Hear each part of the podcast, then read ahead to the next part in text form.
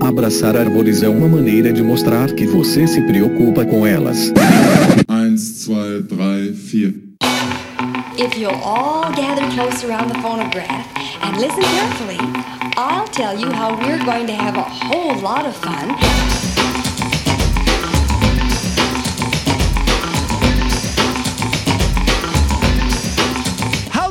Aqui é Fernando Lima e este é o Desabraçando Árvores, um bate-papo sem firula sobre ecologia e conservação, a vida, o universo e tudo mais. E eu estou aqui direto de Atibaia, São Paulo, e comigo está o nosso Biwan Kenobi, o professor Fabiano Rodrigues de Melo, direto de Viçosa, Minas Gerais. This is Obi-Wan Kenobi. E aí, moçada linda do meu coração. Cá estamos nós para mais um episódio cheio de coisa boa. Vamos que vamos! Sensacional! E hoje, de volta aqui, ninguém mais, ninguém menos que Fernanda Abra, direto de São Paulo. Oi, gente, quanto tempo, hein? Prazer estar de volta aí com vocês. Temos aí grandes surpresas pro episódio de hoje, hein? Vamos lá. Boa! E hoje, pessoal, estamos aqui com um episódio diferente, um episódio sensacional e óbvio, contando com uma das maiores especialistas sobre o assunto no país. Nós vamos falar de ecologia de estradas e atropelamento de fauna. esse grande buraco negro da fauna. Vamos entender um pouco mais sobre esse fenômeno, esse processo antropológico aí, esse fenômeno do antropoceno com a nossa querida Fernanda Abra. Vamos que vamos, vai ser muito legal. O buraco negro da fauna e a luz para a conservação da fauna. Olha só. Nossa, que poético. Seguimos.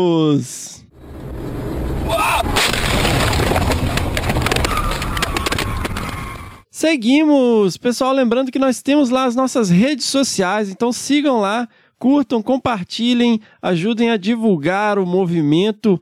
Né? Nós temos lá no Facebook o Desabraçando Árvores Podcast, no Instagram o arroba Desabrace, no Twitter também arroba Desabrace. E temos também um canal no Telegram, onde nós postamos aí as novidades de vez em quando. Lembrando, pessoal, que este projeto não existiria mais se não fosse aí o apoio de um grupo muito especial de ouvintes que atenderam ao nosso chamado, à nossa campanha de crowdfunding lá no Padrim, no www.padrim.com.br barra Desabrace e no Catarse www.catarse.me barra desabrace, onde temos lá algumas categorias de ajuda. E se você curte o movimento, se você curte o podcast, considere aí apoiar financeiramente o projeto. Você pode apoiar a partir de um real ou fazer doações pontuais lá no PicPay. E aí você garante aqui a continuidade deste projeto. E vamos agradecer então aos nossos novos padrinhos e madrinhas lá na categoria gênero. Lembrando que nós temos a categoria espécie, gênero e família. E os nossos novos apoiadores e apoiadoras na categoria gênero são a Angelita Coelho, Lucas Passos, Samuel Ribeiro, a Raquel Moitinho, o João Paulo de Oliveira e na categoria família, o Rafael Dias. É sensacional, pessoal. Muitíssimo obrigado aí por terem né, se juntado a esse movimento, por acreditarem no projeto. Lembrando que os apoiadores e as apoiadoras têm aí participação exclusiva num grupo lá no WhatsApp. Então, se você é apoiador ou apoiadora e ainda não faz parte, manda aí um alô no número que está no nosso perfil do Instagram e nós incluímos vocês lá. E pessoal, antes de seguir, eu queria mandar os meus votos de solidariedade com todos os habitantes aí do Vale do Carangola, na Zona da Mata, região do município de Carangola, Divino, que estão passando aí por uma das maiores enchentes da história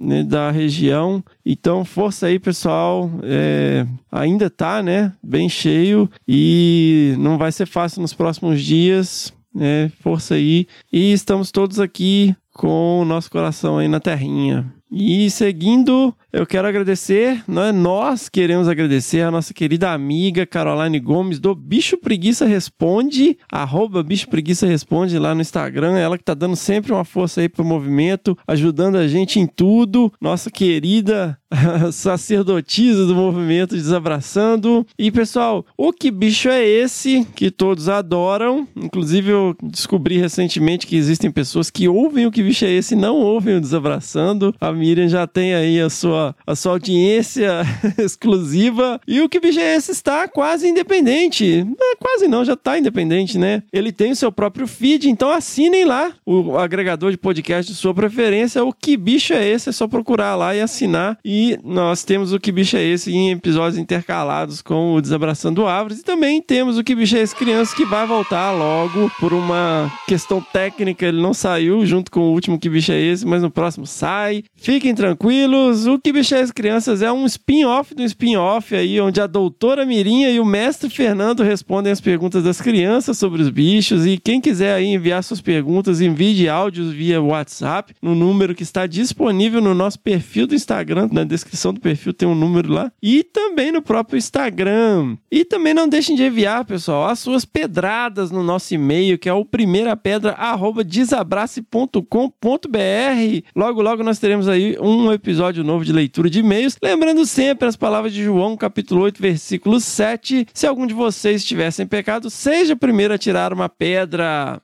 Seguimos para o episódio.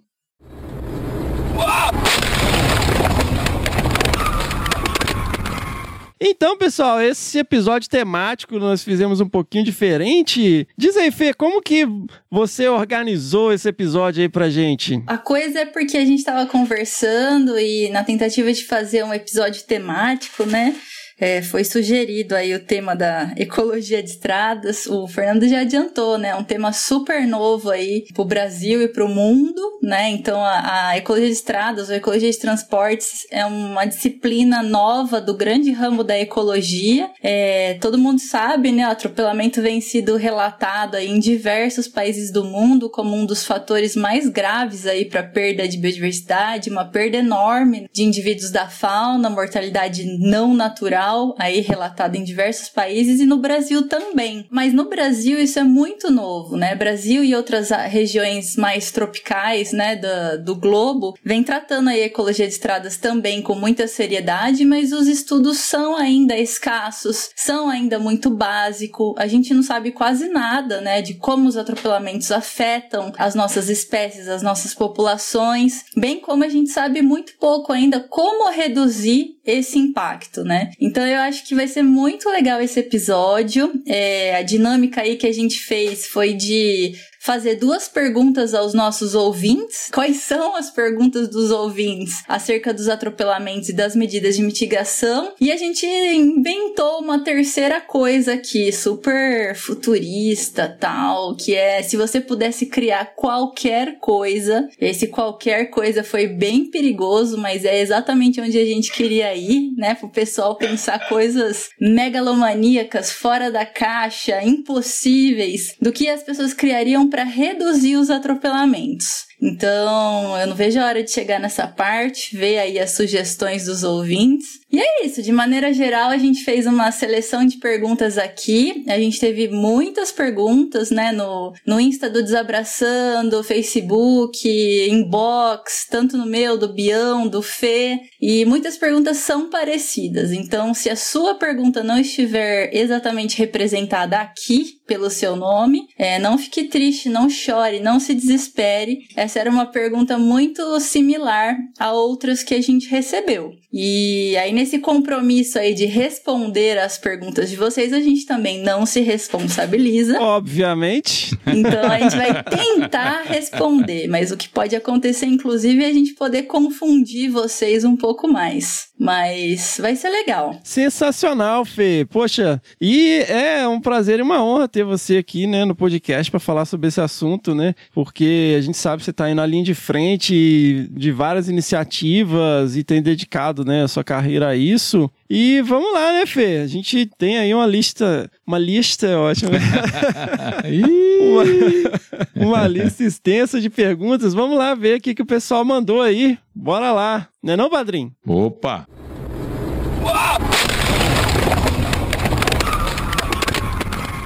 E aí, vamos lá então. O primeiro conjunto de respostas vai ser sobre atropelamentos. Então, quais seriam as dúvidas, lendas, causos, coisas sobre atropelamentos que o pessoal queria saber? Primeira pergunta é da Júlia e ela pergunta assim: Serdocium tous, né, cachorro do mato ou lobinho, né, para quem conhece mais como lobinho, é o animal mais atropelado em rodovias do Brasil? O que, que você acha, Bião? Ah, cara, que eu me lembre aqui, né, até dos trabalhos que a gente já fez, vou resgatar essa informação dessa região que a gente fez uns estudos mais aprofundados. Mas ele, se não é o primeiro, ele é o segundo ou o terceiro ali, sabe? Ele está pareando ali com os nossos xenartras, né, principalmente os tamanduás, tanto bandeira na região do Cerrado, pelo menos, né, bem comum, e o mirim, né, cara, que ele sofre bastante também. Bom, depende da definição de animal, né? Porque assim. se você estiver se referindo a mamífero, que na verdade a gente sabe que é o que importa, né? Tanto que o pessoal manda as perguntas assim, né? Manda as perguntas, ah, fui fazer inventário de fauna. Mamífero, vertebrados, vertebrados, né? Não, e mesmo invertebrados, a gente sabe que o grupo, tem grupos que talvez tenham uma, uma taxa de atropelamento maior, né? Fernanda certamente vai abordar um pouco mais isso aí. É, vamos assumir que ela tá falando de mamífero, né? Então... Fernando é um defensor irretratável da fofofauna, né? Ele já entrega isso, ele nem fica vermelho, ele fica. Eu não, na verdade, eu só exponho aqui o, o viés dos ouvintes. Eles é que mandam as coisas desse jeito. Eu tô defendendo o resto da fauna. É, eu também entendi o contrário, que você tava defendendo o restante da fauna, que inclusive é provavelmente bem mais impactado do que a fofofauna fauna, né? Pô, imagina biomassa de inseto no para-brisa, cara, de carro que deve somar no mundo. Tem um estudo da, da ecologia de estradas que é exatamente sobre isso, para ver o impacto na comunidade de insetos, etc. Esse era o design amostral. Eles pegavam um ônibus que fazia uma linha cidade a tal cidade, né? Então eles tinham lá o trecho bem definido da rodovia. E quando o ônibus chegava na rodoviária, eles limpavam o para-brisa e fazia lá o levantamento do, do que dava pra ver, né? Porque imagino que toda aquela sujeira é. que fica no para-brisa, na verdade, é, biomassa, são, né? É, são insetos. Mas olha, respondendo então a pergunta da, da Júlia, eu acho que é exatamente isso que o Fê falou, né? Defina aí o seu, o seu grupo faunístico, né? Dos mais impactados. Mas entendendo que ela queria falar dos mamíferos, eu acredito que sejam os tatus, né? Os mais afetados. Principalmente peba e o galinha, né? É, da minha tese do doutorado, que a gente trabalhou com o atropelamento das rodovias do estado inteiro de São Paulo, o cachorro do mato é o mais atropelado dos carnívoros. Entre todos, né, no estado de São Paulo foi a capivara, seguido, né, dos tatus, e aí o cachorro do mato tá entre os top 5. Eu acho curioso porque o, o cachorro do mato ele entende que a melhor forma de lidar com faróis é ficar olhando para eles, né? Não, e a então, abundância, né, Fê? Um bicho que ocorre aí praticamente Brasil inteiro, abundante, generalistão. Agora, a coisa com os tatus é que, da mesma forma, né, uma ocorrência bem extensa, né, no país inteiro, uma abundância gigantesca, né, dos bichos na natureza, dependendo do método construtivo, os taludes, né, perto da rodovia, é lugar perfeito para eles fazerem toca, né? Então, por exemplo, numa ferrovia agora que eu visitei no ano passado, os taludes parecia a Tatulândia. Então ia ser muito legal fazer um estudo, inclusive, porque assim, sei lá, em 10 metros por 10 metros a gente tinha 20 toca de tatupeba, sabe? É um ambiente praticamente perfeito para eles, né? E um bicho que come qualquer coisa e etc. Eu não posso bater o martelo falando que os tatus são os mais, né? Eu tô falando, pensando assim numa revisão mental aqui dos artigos que eu já li, né? Dentre os mamíferos seriam os mais afetados, sim. Mas cachorro do mato, seguramente, né, representando os carnívoros, é o mais impactado. Eu tô pegando os dados aqui, Nanda, e a gente realmente teve, né, os tatus pebas, né, o Eufrax exintus, com o maior número de registros de atropelamento nessa região que a gente trabalhou. E aí foi seguido pelo Cerdócio Tools, né, pela raposinha aí. E essa região é bem o que você falou, né? A região que a gente estava era o sudoeste goiano e a gente tinha grandes planta, né, grandes trechos de plantação de soja. E esses bichos estavam se dando muito bem na soja, assim. Em todo lugar que você ia, você via, né, uma grande concentração de populações de tatu na num ambiente de soja e aí você tinha, portanto, né, uma proporção também maior desses animais atropelados, né? De qualquer forma, a raposinha estava aí, né, top, qual você falou, top 5, né? Ela é segundo lugar. É, e é um dado importante, né? Pensando aqui na questão ecológica, né? De perder tantos bichos, apesar de ele ser muito comum, o cachorro do mato, ele, ele desempenha um papel muito importante, né? Na natureza. O Fernando pode Sim. até falar mais aí do comportamento dele como importância como mesopredador, né? Cumprindo aí a diversidade funcional de, um, de, de todo um, um grupo, né? Então, é, é, apesar de ser um bicho que não é ameaçado, vagabundo, né? Tratando aí da perspectiva ecológica, minha, pelo amor de Deus, hein? É, é preocupante, né? Ter uma retirada tão grande assim da, da natureza. Eu ficaria preocupada.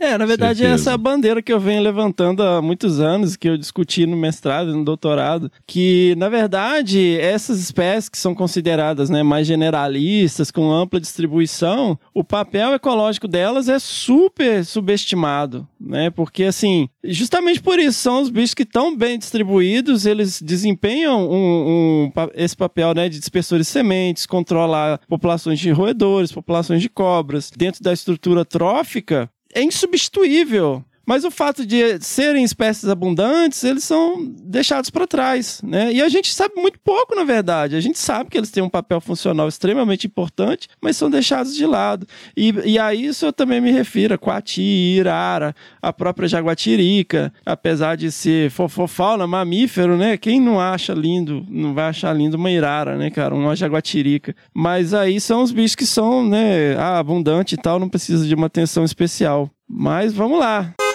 Meu nome é Adele Santelli, eu sou jornalista ambiental e escrevo histórias sobre conservação de biodiversidade para National Geographic Brasil. Recentemente, eu ganhei o prêmio CNT na categoria Meio Ambiente e Transportes por uma matéria que fiz sobre atropelamento de fauna no Brasil. Pergunta da Tati. O dado divulgado amplamente de 475 milhões de animais atropelados por ano tem fundamento?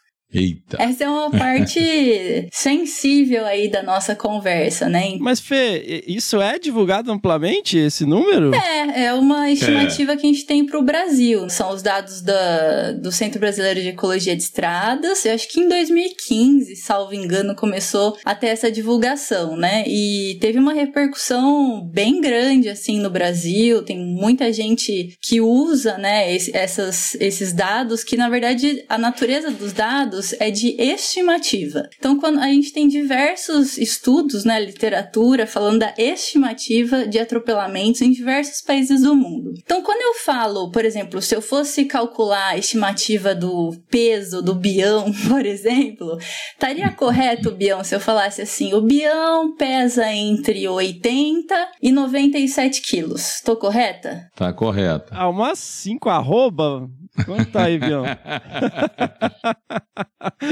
Olha o bully.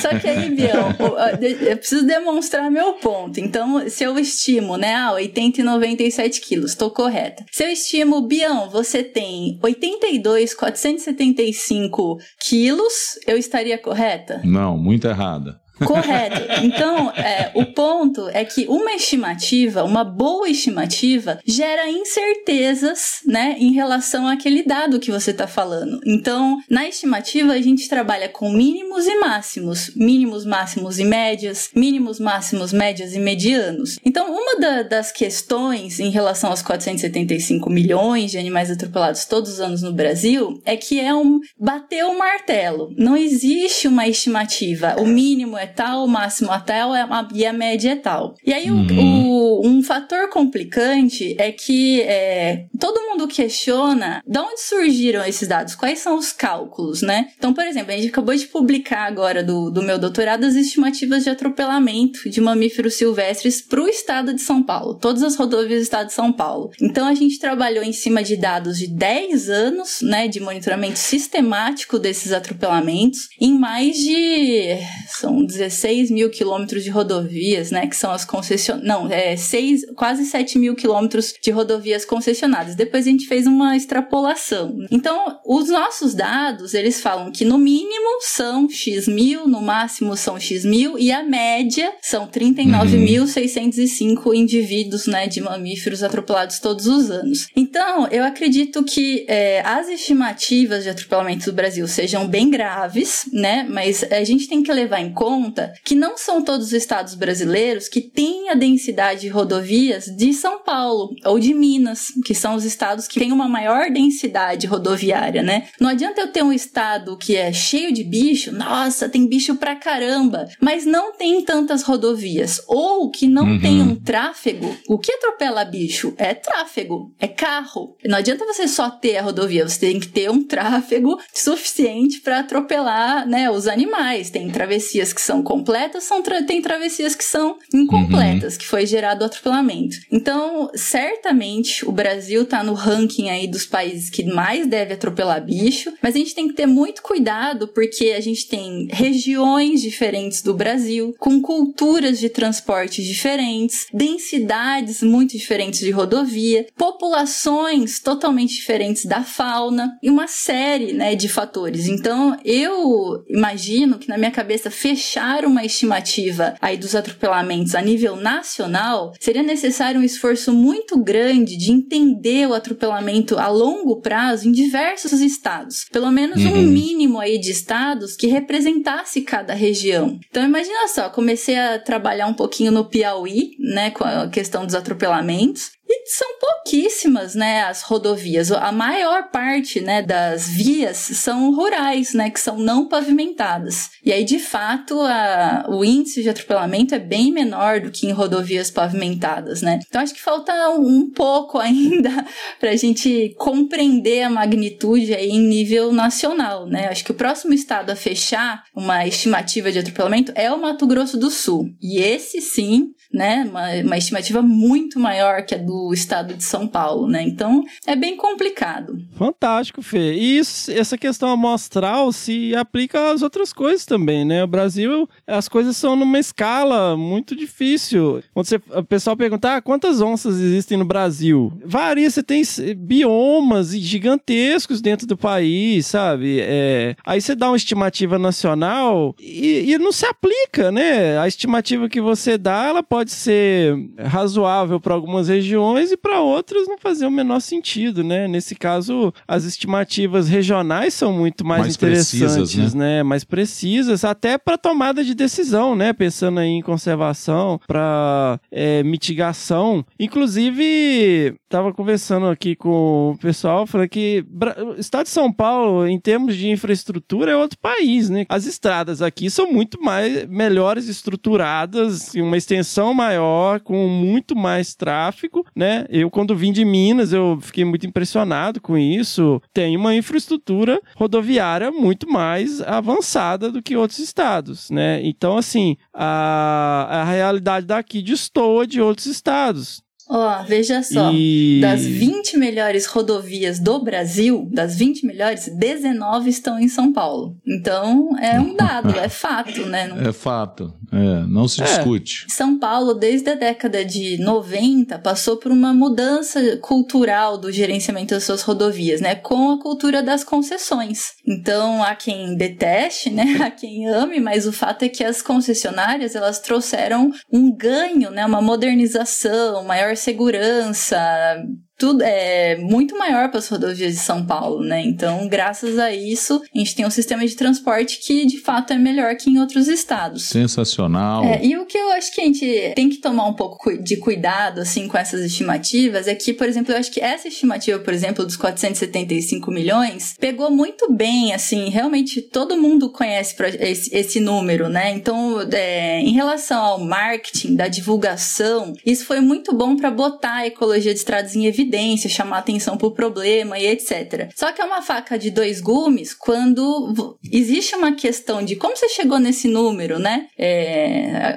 acredito que alguns jornalistas, outros especialistas, né, profissionais como eu, queira usar o número, mas queira ter uma noção de como esse número foi gerado. Então, é, isso acho que é o que acontece nessa literatura cinza, né? Que não, não, não tem um artigo, não tem um estudo publicado, etc. Então a gente tem que tomar um pouco de cuidado. Esses números mágicos são muito armadilhos, né, Fê? Eu lembro quando eu tava na graduação que a gente assistia, às vezes, vídeo e tal, falando, ah, é, da década de 80, 90, né? Falando, ah, até o ano 2000 a floresta amazônica vai sumir, não sei o quê. E assim, vira tiro no pé essas coisas, né? Então, a gente tem que ser bem parcimonioso e ponderado quando a gente faz essas estimativas. Ah, vai morrer não sei quantos milhões de pessoas, né? Imagina assim, no gráfico a curva normal. Então você solta uma bomba dessa, pá, pá, pá, pá, nossa, todo mundo falando, aquele puta alarde, né? Nossa, o, o assunto está top trend, só que não se sustenta, né? Então, e aí tem a, a caída da curva normal, porque.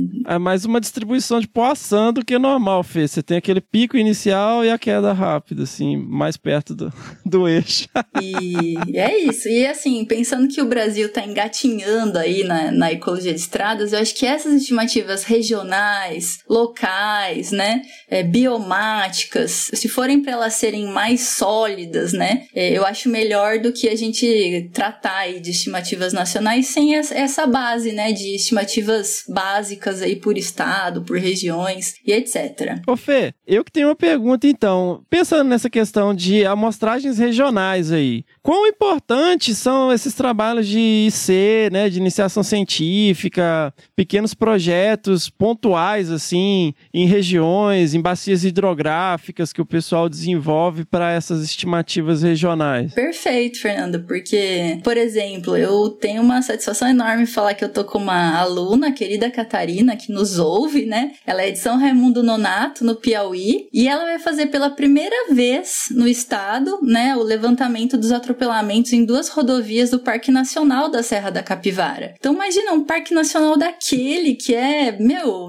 é riqueza nacional. Eu tô louca pra ir lá conhecer a área, né? É, ela me manda foto direto, já teve tatu-bola atropelado, gato do mato atropelado, morisco, uma série de coisas. Então a gente não imagina qual que é o tamanho desse impacto, né? E ciência básica, eu acho que se enquadra muito bem ainda para para ecologia em geral pro Brasil. A gente não sabe praticamente. Furão. O que, que a gente sabe sobre furão? Fê, jaritataca. Uns bichos nada a ver, assim. É, como que é aquele bicho da, da Amazônia? O. Ah, é um bicho que se intoca, que duas pessoas já viram na vida, o é, nananã africana. Doninha? É, nananã africana, como que é? Mustela. Ah. É a mustela, é. Que é brasileiro. Não, que é ninguém é sabe nada desse bicho. Tá, eu tô exagerando, tô colocando um cenário bem radical. Não, não tá não, ninguém sabe nada mesmo, não. Entendeu? Isso é ciência básica, né? Saber o que, que o bicho come, onde ele mora, o que, que ele faz, quanto tempo ele dura na natureza, quantos indivíduos ele, ele deixa, qual que é o, o índice de mortalidade e natalidade, como que a mortalidade não natural contribui né, nessa, nessa dinâmica, então quanto a uhum. retirada de indivíduos por atropelamento atrapalha aí, né, na dinâmica populacional normal das populações, das espécies e etc, né? Legal, Fê, você quer deixar seu e-mail no post para o pessoal te procurar para orientação, qual orientação? De jeito nenhum. Tô fechada com Catarina. ai, ai, e vamos. Eu tô com a Catarina e com a Ana Rúbia. Esse, esse e o próximo ano a gente vai fazer um trabalho muito legal aí. Mas é isso, ciência básica é o caminho, né, Fê, para qualquer coisa da, da ecologia. A gente não pode imaginar que é muito básico para não ser feito, né? Imagine só. E assim, um trabalho que é feito na Mata Atlântica, ele deve ser replicado praticamente igualzinho, né? Na Caatinga, na Amazônia, no Pantanal, no Pampa e no Cerrado. Porque são realidades totalmente diferentes, né? Ambientais ambientais, sociais, uhum. sei Sim. lá o que. Enfim. Boa! Meu nome é Marcelo Maggioli, eu sou de Cosmópolis, São Paulo, e durante meu doutorado nós publicamos um artigo sobre atropelamentos de mamíferos na estrada do Monte Alegre, que corta o campus da Exalc USP, que culminou é, na implementação de medidas de mitigação para prevenção de atropelamentos das espécies de mamíferos.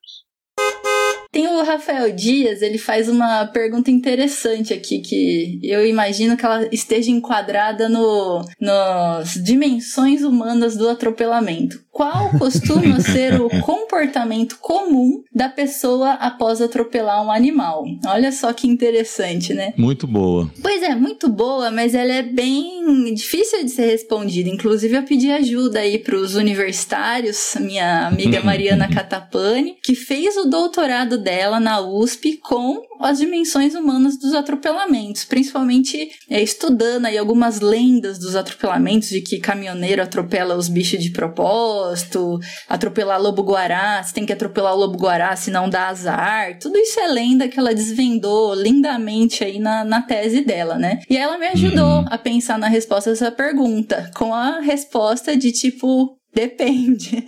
Então, se você atropelar um bicho muito pequeno, provavelmente você nem vai saber, né? A gente brinca que. Brinca, né? Uma brincadeira horrorosa, inclusive. Mas se atropelar uma perereca, virou tatuagem no asfalto, né? Você é. praticamente não vê. E aí, se for um bicho realmente pequeno, que você viu que você atropelou, e se não aconteceu nada com o seu veículo, acho que a tendência é as pessoas continuarem viagem e boa. Agora, se você, de repente, se você tem um impacto maior, né? Mais acentuado aí no seu veículo, eu acho que eventualmente as pessoas podem parar para ver o que aconteceu.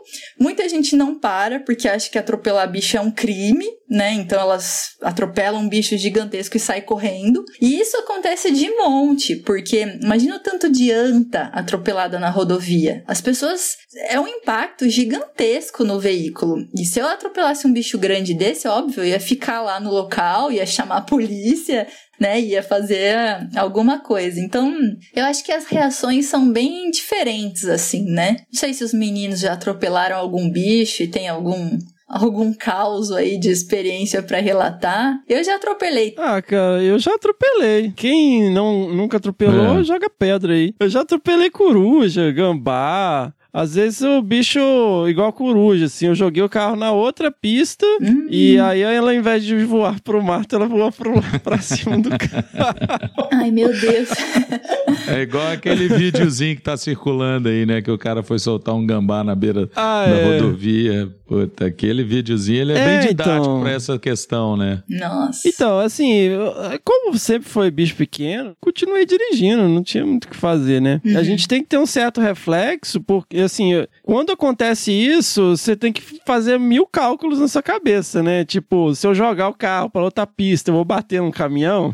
Exatamente. então, assim, às vezes né, você tem que fazer essa avaliação numa fração de segundos, assim. Então, o máximo que eu já tive foi isso, assim. Às vezes você tenta desviar de um sapinho, de uma cobra. É, muitas vezes, quando não tem movimento na estrada, eu já parei. Mas já aconteceu de bater coruja, gambá também, que às vezes você tá passando e o bicho passa ele sai correndo na frente, né? Não dá tempo de frear. E às vezes na velocidade que você tá, se você frear também pode, você pode, né, perder o controle do carro e tal. Tem essas questões também. Mas bicho pequeno vida que segue, né? Mas eu imagino, eu já passei por acidente de, de gente que atropelou vaca, sabe? Então, assim, acabou com o, o chassi do carro, né? Aí dá um. É, é complicado. Já vi anta atropelada na estrada. Você já atropelou bicho grande, Bill? Então, não, cara. Felizmente não. Né? O máximo que a gente já atropelou, uma vez, inclusive era a Fabiana que estava dirigindo, foi um cachorro. Maior do que isso, nada, né? Então, assim, de fato, o cachorro na época a gente tinha um carro que tinha uma, uma saiazinha ali na frente, quebrou aquela saia, tivemos que trocar. Obviamente o bicho morreu na hora. Né? A gente viu pelo retrovisor ele girando no asfalto e indo para a margem da rodovia. Agora, de resto, muito, muito passarinho, né? Que a gente acaba atropelando, igual você contou o caso da coruja, e felizmente nenhum outro caso mais grave. Mas a gente tem, assim, né? Eu tenho na minha memória, desde a época que eu estava aqui, né, estudando ainda em Viçosa, o quanto de pessoas que eu ouvia falar que morreu porque atropelou, né? Bateu num, num, cavalo ou numa vaca e aí acabou morrendo nesse acidente. E a gente está vendo isso, né, Nanda, lá no Mato Grosso, que isso tem acontecido, por exemplo, com anta, né? Casos de acidentes fatais que pessoas acabam se envolvendo por causa de um animal de grande porte, que é o caso da anta, né? Que a gente está aqui mais preocupado em discutir essa questão do atropelamento com a nossa fauna nativa, né? Não com a fauna doméstica, mas a fauna doméstica, a gente, se a gente for conversar sobre os problemas que ela causam também em relação aos atropelamentos atropelamentos, né? E, e, os graves acidentes, a gente ficaria aqui mais um episódio, né? Muita coisa. Cara, eu vi um cachorro virar uma panqueca uma vez. E, sério, sério, mas foi horrível. E, e, eu tava esperando o ônibus na beira da Dom Pedro, fim do dia, assim, e tinha. E assim, cara, o caminhão ele não tem tempo para parar. Às vezes fala, ah, pô, o cara faz de maldade. Cara, ele precisa de 300 metros para começar a frear. Com carga, é então, descendo um morro, cara. E aí vem um cachorrinho, meio filhotão, assim, brincando. A gente ficou brincando com o cachorro, assim, conversando. Aí o cachorro foi na rodovia e já, ah, cachorrinho. Cara, era assim, um cachorrinho, aí passou um caminhão, e aí tinha assim só um negócio amassado Uma, na pista, é... saindo fumacinha, cara. Nossa. Sem nenhum ruído, é. cara. É instantâneo, assim, é inacreditável, tanto que é rápido. É, o, o, atropelamento, ele é um evento fortuito. Ou seja, não adianta se você tem uhum. muita atenção, se você é um ótimo motorista, uhum. se é. você tava na velocidade XYZ, né? Os bichos, eles entram muito rápido, né, na, na rodovia. É um evento fortuito que dificilmente dificilmente as pessoas vão ter oportunidade de evitar aquela situação. Né? Então pode ser homem, pode ser mulher, pode ser jovem, pode ser muito experiente, muito bom, muito ruim, né? A probabilidade de que isso aconteça com qualquer motorista é praticamente igual. E as pessoas sempre, sempre mandam essa, né? Ah, as pessoas são muito mal educadas. Se fosse, é, se as pessoas fossem mais educadas, os atropelamentos reduziriam. Eu acredito que não, né? Acho que a educação pode resolver diversos problemas, principalmente principalmente a pessoa respeitar as leis de trânsito, etc e tal, isso evitaria uma, uma pá de, de acidentes. Mas em relação aos atropelamentos, acredito que não, né? O atropelamento realmente é um evento fortuito, inesperado e difícil de ser evitado, né? Salvo algumas exceções, como o atropelamento intencional. Então, apesar, Sim. por exemplo, da Mariana Catapani ter visto, né, que os, os caminhoneiros não são os vilões aí do atropelamento dos tamanduás, uhum. etc e tal, tem muita gente que sai da, da, da faixa de rolamento para atropelar cobra no acostamento, sapo, uhum. bicho que não gostam. Isso foi relatado por um artigo do se eu não me engano, do Hélio Seco, né? Que é um apoiador, inclusive, do Desabraçando. Olha aí, benção, padrinho! É, isso acontece, abraço. né? Isso foi relatado em alguns outros lugares também do mundo. Então sempre tem babaca em qualquer lugar, né? E tem os babaca da rodovia também que volta e meia vai ter aí atropelamento intencional. Agora, ô Fê, é, você me corrige aqui, né? Eu não sei qual que é o protocolo, mas o que eu vou dizer é o que não deve ser o comportamento, galera. Se você atropelou um animal numa rodovia movimentada, não para o carro. Se você não puder fazer nada, a não ser que você vê, pô, o animal tá vivo, ou, sabe, se for um bicho maior e tal, não para, né? Eu, um grande abraço aí pro nosso querido Padilha lá, do Padilha Treinamentos, né? Conversei muito com ele sobre essas questões e ele falou, olha, não para em rodovia, cara. Não para em rodovia, sabe? É, muita causa de acidente acontece às vezes porque o cara tá parado para fazer um xixi. Então, assim, tem que ter muito cuidado em rodovia, com grande movimento. Se você puder realmente parar para fazer alguma coisa, é beleza, né? Se o bicho tá vivo ali e tem pouco movimento na estrada. Agora, se você tá numa estrada movimentada e ah, você parar, é, gerar um risco de uma coisa muito maior do que o que já aconteceu tem que ponderar sobre isso também. Se você está em alta velocidade, né? Você pensa aí, 10 segundos que passou, você já está numa distância muito grande para você parar e voltar, né? Tem que avaliar muito bem isso. Então, em rodovias grandes, em rodovias movimentadas, evitem parar na rodovia o máximo possível. Perfeito, Fê. E esse é um gancho para a pergunta do Marcos Fara, que eu acho que a gente pode comentar disso também. Ele pergunta assim: o quanto os aplicativos de ciência cidadã contribuem com os estudos de impacto de rodovias na fauna. Então, eles podem contribuir, né, bastante, principalmente inicialmente aí num diagnóstico, né? Porém, ele tem dois problemas principais, né, que um é a questão da segurança, segurança humana, né, na segurança de tráfego. Então, eu que trabalho com isso faz 10 anos, né, toda vez que eu vou para rodovia, eu tenho que fazer um treinamento que a concessionária me dá o cliente me dá. E esse treinamento é com o engenheiro de tráfego. E o engenheiro de tráfego, ele me ensina como eu devo sinalizar a minha parada, como eu devo parar, como eu coloco cone, se eu preciso, se eu não preciso,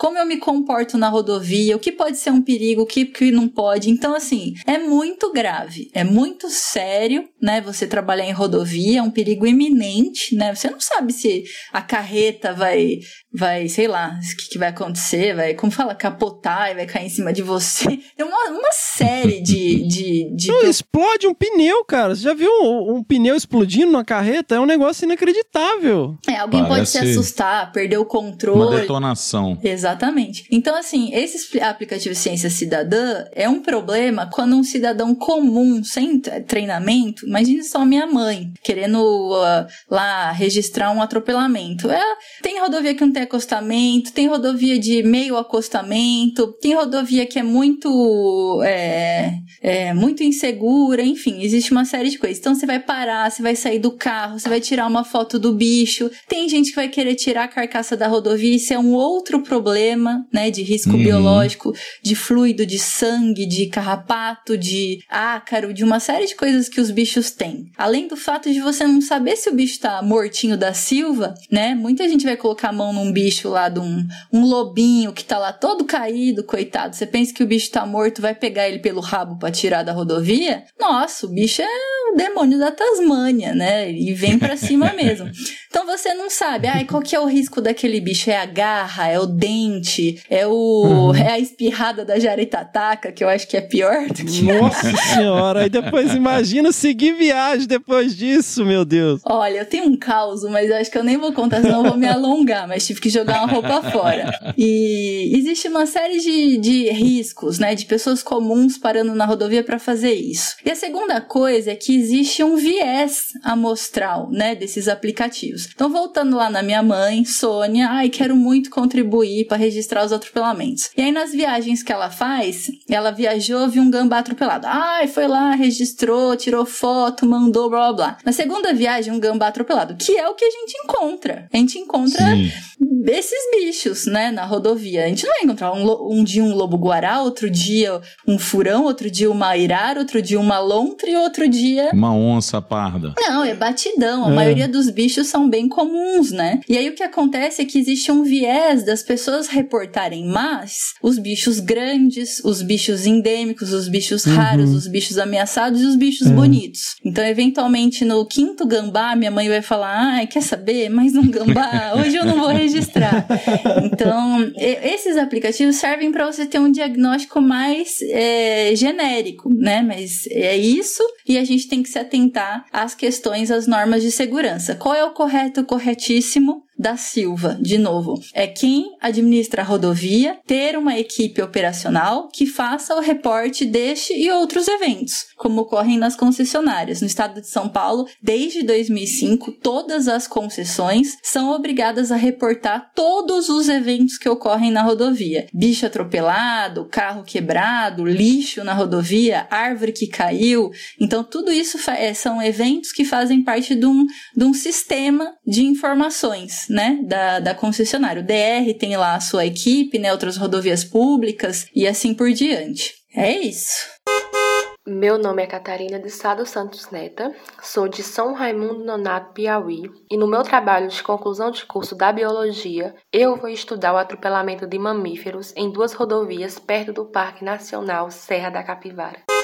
Tem mais uma aqui, né, da Adna, que faz a seguinte pergunta, né? O que fazer quando encontrar animal atropelado onde não há setas ou polícia ambiental? E, obviamente, eu imagino que ela esteja se referindo a um animal que ainda sobrevive ou que agoniza à beira da estrada, né? E aí, o que, que a gente faz? Esse é bem complicado, viu? Porque, de fato, né, acho que quem tem que cuidar desses bichos aí é, é quem é da área, especialista mesmo. Como a gente falou, existe uma série de riscos para quem não é da área em transportar, né, é, Uhum. capturar, é, conter, né, esses animais. A gente não, os bichos são bons demais em se defender, são muito mais espertos que a gente, né, e sempre dão baile na gente. Eu já tomei vários. É, e um animal ferido também, né? Ele tá muito mais na defensiva, né? Exatamente. Então, assim, cuidados máximos, né? Eu ousaria dizer, assim, sendo bem politicamente correta, se você não tem uma caixa de transporte, se você não tá com uma luva de raspa, né? Dependendo do bicho que você for pôr a mão, é melhor não pôr. Porque se a sua segurança estiver em risco, né? E Isso é o primordial. Quando você vai atender uma, uma ocorrência, um acidente, ajudar alguém, primeiro você tem que preservar a sua segurança. Não adianta nada você ajudar o outro e se preservar e dar mais trabalho ainda, né? O que eu faria nesse caso é eu chegaria num lugar sinal telefônico, ligaria a polícia ambiental, bombeiro, né? Dependendo do município, são municípios pequenos que não tem mesmo essas estruturas específicas, né? É, zoo, é, clínica veterinária. Agora, se você já é da área, biólogo, veterinário,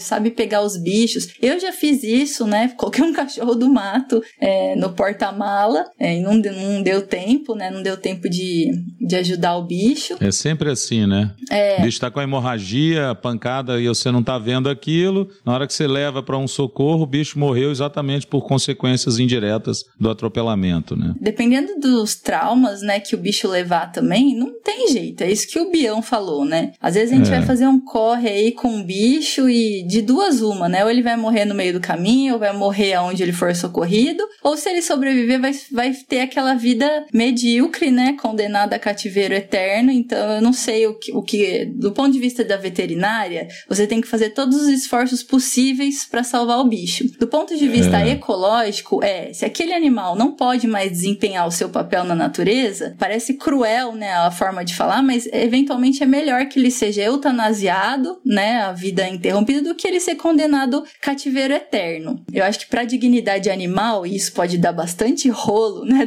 do que a gente tá falando aqui, mas é uma coisa pessoal minha, né, um, um bicho selvagem que vai ficar condenado aí a cativeiro com N problemas, né, de deslocamento, alimentação, aquela vida, né, eu, eu acho que, que não valeria a pena. Ah, e a gente sabe também, gente, que tem setas que virou depósito de bicho, né? Assim, a gente tem que lidar com a realidade. Ah, eu Hum. quero salvar o bichinho, mas tipo, o que, que vai ser desse bicho, né? Às vezes o bicho realmente vai ter ali um- uma sobrevida ridícula. E tem coisas que ninguém quer, né? Quando é um bicho mais raro, né? Fofofauna e Principalmente tal. gambá e cachorro do mato. É, tipo, gambá, pô, o cara. Ou faz igual aquele vídeo, né? A gente já tá falando dos vídeos da semana. Esse vídeo, essa semana rolou um videozinho de um senhor, né? Lá nos Estados Unidos atropelou um viadinho, pegou o viadinho, colocou. Mas rola, na Alemanha, na Alemanha, porra, a galera briga, pô, em alguns estados dos Estados Unidos também, a galera briga por causa de carcaça, cara, de viado, É isso aí. pra, pra levar embora. E... Mas é complicado, hein, pessoal? O pessoal da veterinária aí da patologia vai falar: hum, vai comer carne de bicho atropelado? Sei, boa sorte. Eu comeria, eu disse eu comeria de boa. É, com- complicado, complicado. Mas vamos lá. Eu acho que a gente pode encerrar o bloco dos atropelamentos, que é triste, e a gente pode passar É. para a parte das soluções, das dúvidas dos nossos ouvintes aí sobre soluções. O que, que vocês acham? Sensacional, vamos lá. Meu nome é Flávia Cantal, sou advogada da Associação Amigos das Florestas. Desde 2016 temos um movimento aqui na Chapada dos Veadeiros para mitigação de atropelamento de fauna, chamada Eu Desacelero na Chapada. Vem com a gente, vem engrossar nosso movimento. Um abraço. Então, a primeira pergunta é da Júlia. Quais estruturas ou políticas já existentes podem ajudar na mitigação dos atropelamentos? Olha, em relação à política, as pessoas são bem ligadas em perguntar isso, né? Ah, existe uma lei que obriga aí as, as rodovias terem medidas de mitigação? Gente, o próprio licenciamento ambiental é lei, né? Num empreendimento, né? Uma licença prévia, licença de instalação, licença de operação. Então, o que a gente tem que lutar, quanto ambientalista, da conservação, etc e tal, é pelo fortalecimento do sistema do licenciamento ambiental no Brasil. O que atualmente está acontecendo, inclusive, na contramão, né? A flexibilização do licenciamento, as brechas, né, para se abrir o autolicenciamento, ou seja, para algumas categorias de licenciamento, o empreendedor se autolicenciaria. Então, esse é um assunto bem complicado, bem delicado. É, para mim, eu acho que fragilizar o licenciamento ambiental vai na, vai na contramão, né, da conservação, né, do meio ambiente, dos recursos naturais de uma forma geral, e também da questão dos atropelamentos, óbvio. Então, isso funcionaria da seguinte forma: ah, eu vou abrir uma,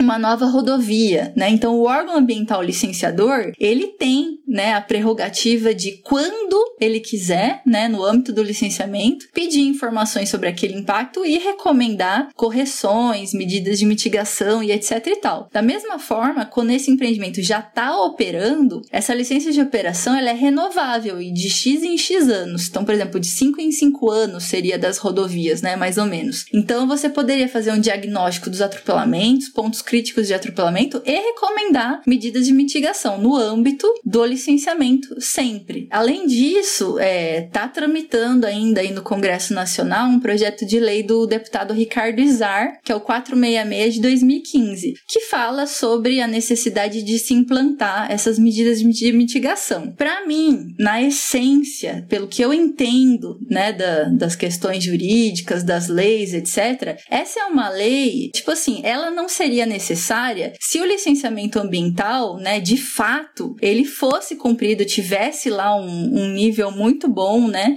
porque todas essas coisas de mitigação são realizáveis no âmbito do licenciamento. A gente não precisaria de uma lei federal falando sobre isso. Mas, de qualquer forma, ela existe, ela ainda não foi aprovada, ainda é um projeto de lei e seria a primeira, né, legislação federal. Fora isso, no estado de São Paulo tem uma decisão de diretoria da CETESB que pela primeira vez no estado, né, é um documento que fala aí é, quando existe o desmatamento para implementar um empreendimento X, né, que o empreendedor deve se atentar à necessidade de implementar medidas de mitigação para assegurar o trânsito da fauna, seja se é um empreendimento rodoviário, um condomínio e etc. Então, no estado de São Paulo, a gente tem aqui, bem ampassando, assim, um documento, pelo menos, que, que faz referência a isso. Eu acho, Nanda, que assim, além dessa questão né, do licenciamento, como você mencionou, a gente tem um problema que eu né, vejo que é relativamente grave em todo o país, que a gente tem uma malha rodoviária muito antiga.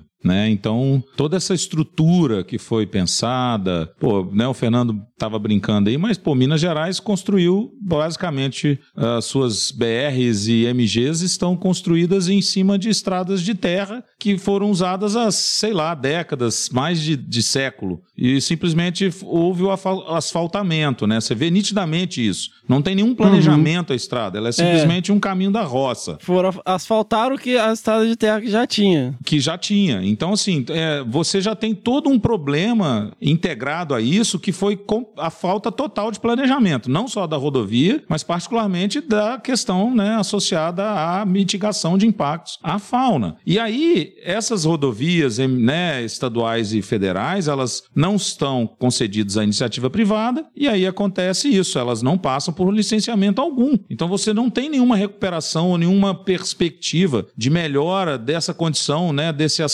que é as nossas estradas que ficam aí, né, detonando a vida selvagem porque você tem perdas significativas de indivíduos por atropelamento. Então, assim, a gente precisa remontar essa história, né, reviver isso e tentar fazer com que essas estradas, mesmo não concedidas, elas passem por um processo de licenciamento e de recuperação que permita, né, a implementação de a, estruturas né, que é o que ele está falando aí, né, que a Júlia está falando para mitigação de atropelamentos. É um desafio enorme, né, gigante. Em âmbito nacional, isso está acontecendo para as rodovias federais, né, que é uma, um esforço aí do Ministério da Infraestrutura com de Meio Ambiente de fazer a regularização uhum. ambiental de todos esses empreendimentos que antecedeu a Política Nacional de Meio Ambiente, que prevê o licenciamento ambiental. Então, tudo antes da década de 80 foi feito sem nada, nenhum regramento ambiental. Pressão era no, no correntão, sei lá, jogava asfalto, caía no rio e beleza. Serra do Mar, enchente imigrantes. Imagina a forma como que foi feito, né? Um Exato. lugar super sensível. Então, existe esse esforço para regularização das federais, né? Do, do DENIT, que é o PROFAS, esqueci o que é a sigla, mas é um programa de regularização ambiental. E a gente tem um gap, né? Assim, no Brasil. A gente começou a pensar em rodovias na década de 20 e 30. 80. E aí, olha só, teve um boom rodoviário. E só em 86, se eu não me engano, a gente teve o primeiro artigo publicado sobre atropelamento de aves. Salvo engano, foi numa rodovia do Rio Grande do Sul. Então, assim, olha só, de quando a gente começou a fazer rodovias até entender que essas rodovias geravam algum impacto para a fauna, foram praticamente 70 anos, né? Muito louco isso. É, é. muito louco. Então, é normal a gente falar que a gente ainda tá engatinhando A gente tá em 2021, né? E a gente vai demorar um tempo ainda para ter essa compreensão total, né, do que são os impactos e como corrigi-los, mas estamos no caminho. É isso aí, bom lembrar disso porque a gente precisa fazer essa, essa né, recuperar esse todo esse patrimônio que está aí, que igual você falou, que já tem décadas que foi né, estruturado e que é totalmente a, avesso a essa preocupação de proteção à nossa fauna e de mitigação. E né? uma outra questão também é que, assim, é, são cenários completamente diferentes, né? Por exemplo, é, até hoje, uma vez a Miriam estava indo para Viçosa. É, na época do doutorado dela, e ela estava indo de Belo Horizonte para Viçosa e tinha quatro horas já de viagem. Eu ficava assim, nossa, qual que é a distância? Qual que é a distância, mesmo, Belo Horizonte Viçosa, sabe? Não? 230, 224 quilômetros precisamente. Isso, já tinha quatro horas de viagem. Eu falei assim, mas por que, que você não chegou? Aconteceu algum acidente? O que que tá acontecendo? e ela ficava, não, é, é, a estrada mesmo que é assim. Eu falei, nossa, e, e, e assim, eu, porque aqui 200 quilômetros são duas horas, tipo.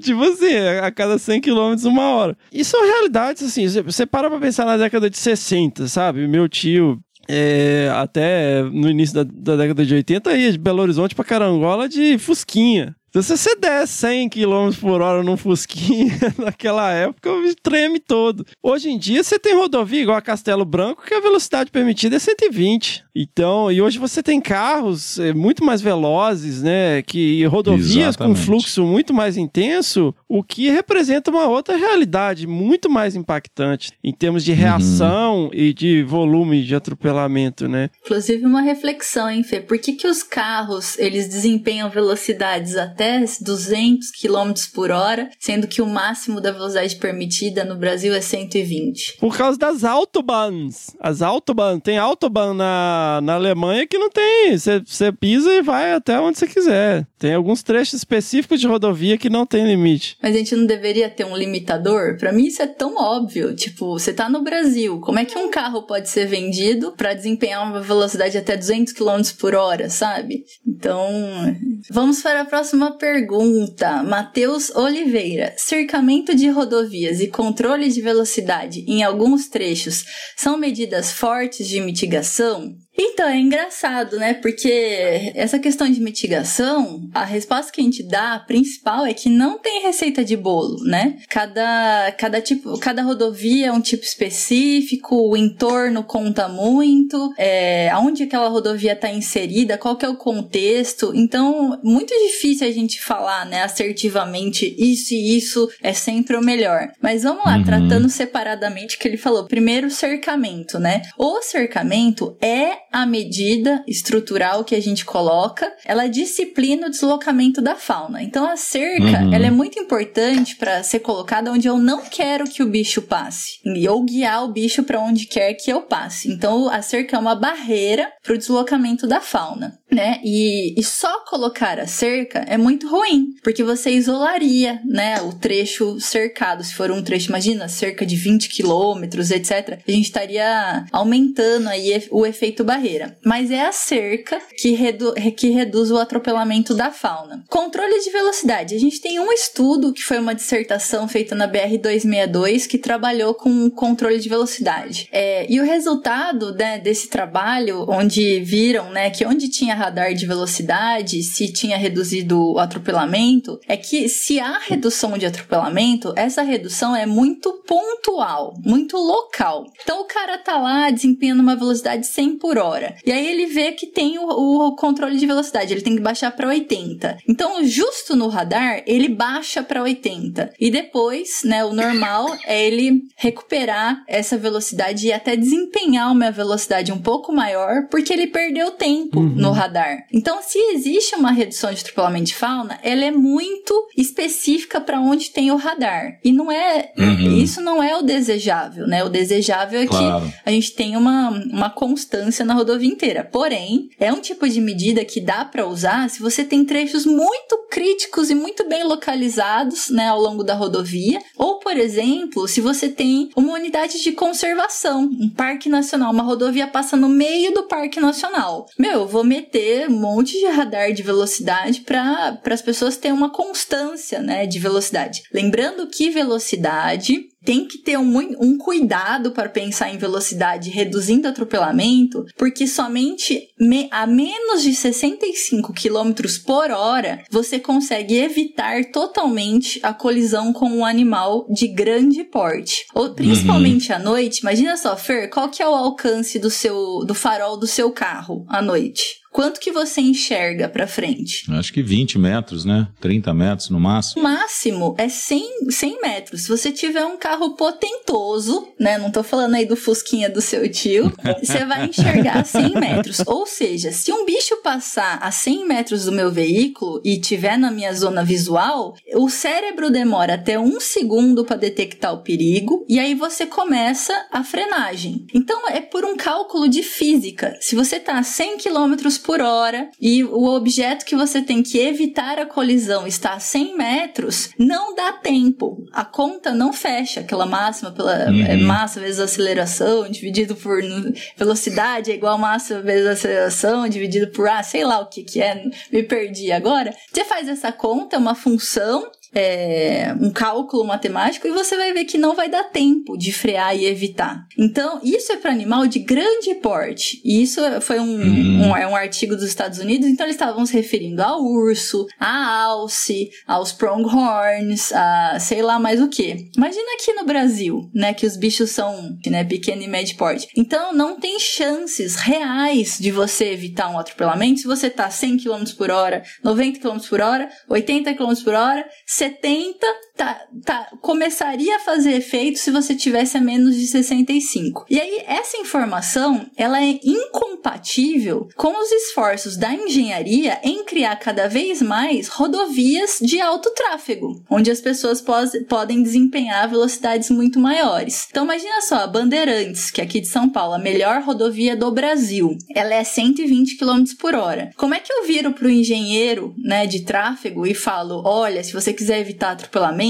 esse trecho tem que ser reduzido para menos de 65 km por hora, para evitar totalmente qualquer colisão. É errado, porque você não pode reduzir velocidade bruscamente, porque você causa outros acidentes, né? De engavetamento, Sim. colisões laterais, uhum. transversais, blá blá blá blá blá blá. Então é muito complicado essas coisas com rodovia em relação à velocidade. Ah, tá, e se eu tô a 80 km por hora e colido menos gravemente num bicho? Gente, é o mesmo papo da polêmica da perspectiva da veterinária e da ecologia. O bicho ficou ferido. Então, ou você tem um bicho ferido ou você tem um bicho morto. Do ponto de vista ecológico, né, o bicho morto é um assunto resolvido. Aquele indivíduo deixou de cumprir o papel dele na natureza. Um bicho ferido, pode ser que ele não volte, né, a, a, o fitness que ele tinha, natural, né, os desempenhos dele, e vai ficar para sempre num cativeiro, né? Então, uhum. o que que adianta eu machucar um pouco mais ou um pouco menos o bicho, né? Para mim é complicado. O certo seria não. É, isso não resolve. É, o ponto é. é esse. O ponto é que não, não resolveria, né? Mas a velocidade pode ser uma, uma medida usada aí em situações bem específicas. Então eu acho que unidade de conservação de proteção integral, trechos muito específicos onde eu tenho alto índices de atropelamento, né? E, e é isso. Boa, seguimos. Meu nome é Gabriela Rezende, eu trabalho com conservação do mico-leão preto no estado de São Paulo. E dentro do nosso projeto de conectividade dos remanescentes de floresta, onde essa espécie está presente, eu estou batalhando pela implantação de passagens de fauna em duas rodovias no oeste paulista. Pedro Batistella, por que não há muitos estudos publicados sobre a eficácia das medidas usadas nas rodovias do Brasil? É, de fato, né? A gente não tem ainda um, um artigo bom aí, uma boa publicação falando isso funciona, isso não funciona. No ano passado a gente publicou, né, a, com a equipe da Patrícia Médici, os resultados do monitoramento das passagens inferiores na MS 040. Então a gente, esse é um resultado de eficácia, né? Não que reduziu atropelamentos, porque são passagens de fauna sem cerca. O que reduz o atropelamento é a cerca. Mas o ganho, a eficácia nesse sentido foi que a gente viu que para algumas espécies essas passagens inferiores são importantes para é, resguardar a conectividade entre as paisagens, né, as, os hábitats cortados pela rodovia. Então os bichos usam bastante, né? São as passagens de fauna são estruturas que os bichos continuam usando passando, né, pra, é, por baixo da rodovia. Então, do ponto de vista da conectividade, isso é muito importante. A partir desse ano, vamos ter novas publicações. Digo por mim mesma que vou tentar sortar um esse ano aí. Mas demora. Imagine só que são estudos demorados. Pelo menos você tem que ter um ano, né, de dado fechado de atropelamento e de monitoramento da, das medidas, né? O estudo que a gente vai publicar agora são de três anos, né, de, de dados. Então, você começa a fazer um estudo hoje, só daqui 2024 você vai publicar. É essa a realidade. Aí também tem um enorme incentivo à ciência e à pesquisa no Brasil, né? Assim, tem bolsa para os programas de pós-graduação, né? Tem um enorme incentivo à inovação e tecnologia e incentivo à publicação também de ciência, né? Que é o que a Fernanda está falando. Você precisa de dados coletados, você precisa de gente em campo, você precisa garantir a segurança das equipes, você precisa garantir equipamento de monitoramento das rodovias, né? Você precisa pagar essas pessoas, você precisa de deslocamento, alimentação, tudo isso para desenvolver a pesquisa e depois também você tem que pagar pela publicação, tá, gente? Publicar não é de graça. É, tornar Nossa. público não é de graça, tá? Hoje, eu, outro dia eu recebi um e-mail de, um, de, uma colega falando, ó, pessoal, vão ter que fazer uma vaquinha aqui para pagar a publicação na revista, porque né, chegou a conta aqui, direto. 750 é. dólares.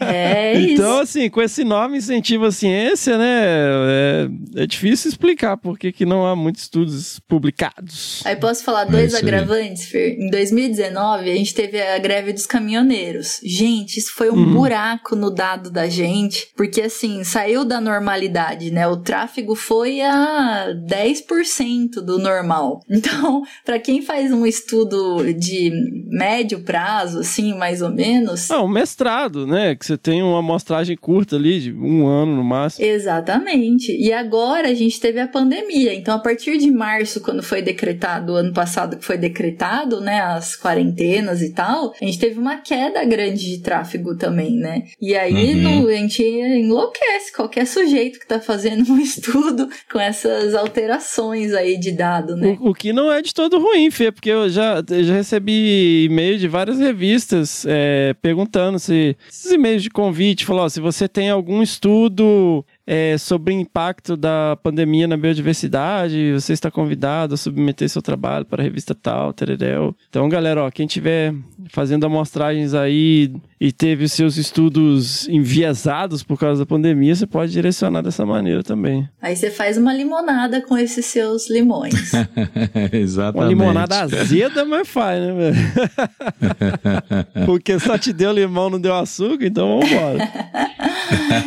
e aí eu vou, vou resgatar uma pergunta que ficou perdida lá nos atropelamentos, que é sobre como é escolhido os lugares para implementação dessas passagens, né? Então, resposta meio pronta e principalmente as passagens inferiores, né, para mamíferos. Da minha experiência, pelo menos, eu me baseei em duas coisas, né, dos eventos de atropelamento, então eu quero saber onde os bichos são mais atropelados e na paisagem. Ou seja, é, os bichos se deslocam, é, não existe uma, para os mamíferos não é tão aleatório, né, o deslocamento da fauna. A paisagem é um grande influenciador do deslocamento dos animais. E aí a gente vê estruturas das, da paisagens que são mais é, sólidas do ponto de vista assim, APPs, né, que são é, estruturas da paisagem que não vão mudar tanto a longo prazo. As unidades de conservação, fragmentos florestais etc e tal, né? Então a gente balança 50-50 é, a questão dos atropelamentos e a questão das paisagens. Um erro, você só olhar para os atropelamentos, né? Porque imagina só, eu tô no KM 100 da rodovia X e aqui existe um boom de atropelamento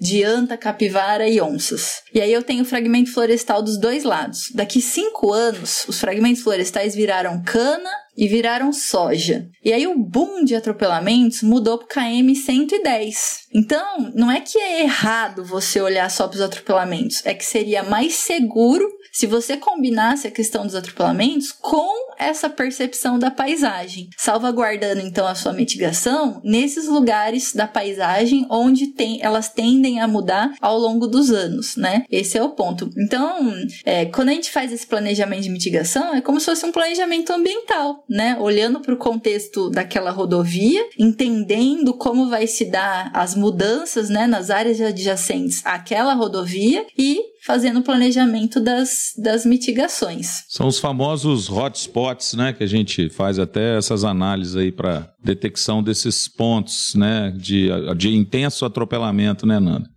E isso ajuda a direcionar essas questões que igual você falou, né? Mas não pode ser só isso, exatamente por causa da, né, da possibilidade né, de mudança futura da paisagem. Então tem que tentar prever isso aí na, na balança, né? Tem que colocar isso na balança e prever isso na fórmula, né? Que você vai tentar fazer aí para escolher bem os lugares que vão ser efetivos, né? Do ponto de vista de mitigação. E outra, é, tem muito erro, sabe, Bião, que a gente vê assim de, é, do pessoal fazendo essas análises de hotspots, né? Porque porque o hotspot, ele te dá um padrão espacial, né, de onde ocorrem os atropelamentos. Mas tem estudos que são muito rápidos, né? Você não tem dado nenhum de atropelamento, aí tem um estudo, uau, a jato, é, e aí em uhum. três meses o cabra vai lá e coleta atropelamento. Então é um intervalo de tempo muito pequeno para você Curto. buscar por padrões espaciais, porque o atropelamento nada mais é que um ponto crítico, uma zona crítica de atropelamento. Então tem vários erros. Gente que pega bancos de dados feitos a jato, né? Sem o um espaço de tempo é, aceitável, adequado. adequado. Uhum. E tem gente. É, o segundo erro é quem mistura todos os grupos num saco só. Ah, então eu peguei réptil, peguei anfíbio, ave, mamífero pequeno,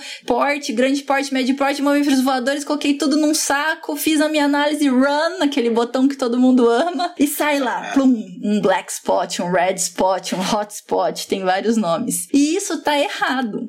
Porque se o hotspot ele serve para te indicar é, padrões espaciais para implementação de medida de mitigação, essas medidas que a gente usa mais como passagem de fauna e cercamento, elas são essencialmente voltadas para mamífero de médio e grande porte. Uhum. Que é o que importa, né?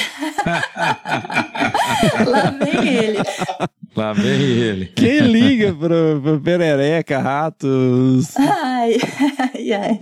Cobra. Olha, não é quem liga pra perereca e rato, mas do ponto de vista da segurança humana, esses bichos, eles não são relevantes. Desculpa, ouvintes, mas não é a Cruella que vos fala, mas é uma perspectiva realista de quem vai desembolsar uns, uns X milhões de reais para as medidas de mitigação. Importa uhum. do ponto de vista biológico. E aí a gente uhum. tem prioridades, animais raros, ameaçados, endêmicos, blá blá blá blá blá blá, né? Então, é complicado.